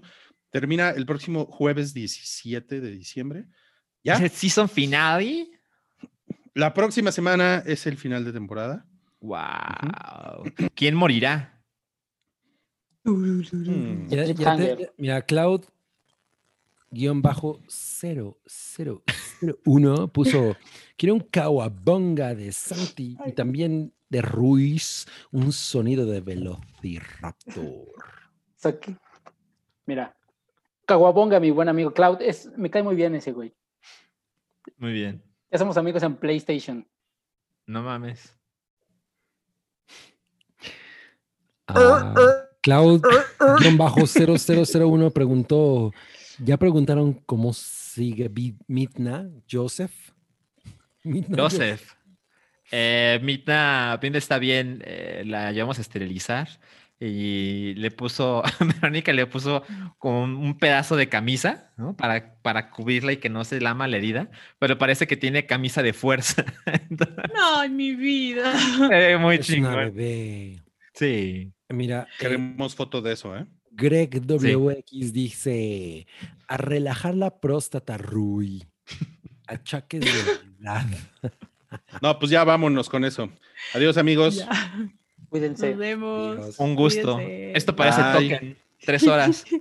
Sí, no mames, ya. Adiós. Bye. Ay.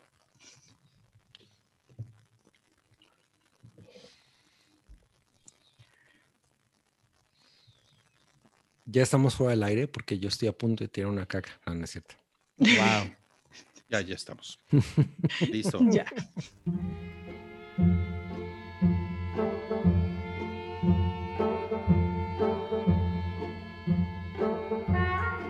Tu apoyo es necesario y muy agradecido. Aceptamos donativos para seguir produciendo nuestro blog y podcast desde patreon.com diagonal el hype.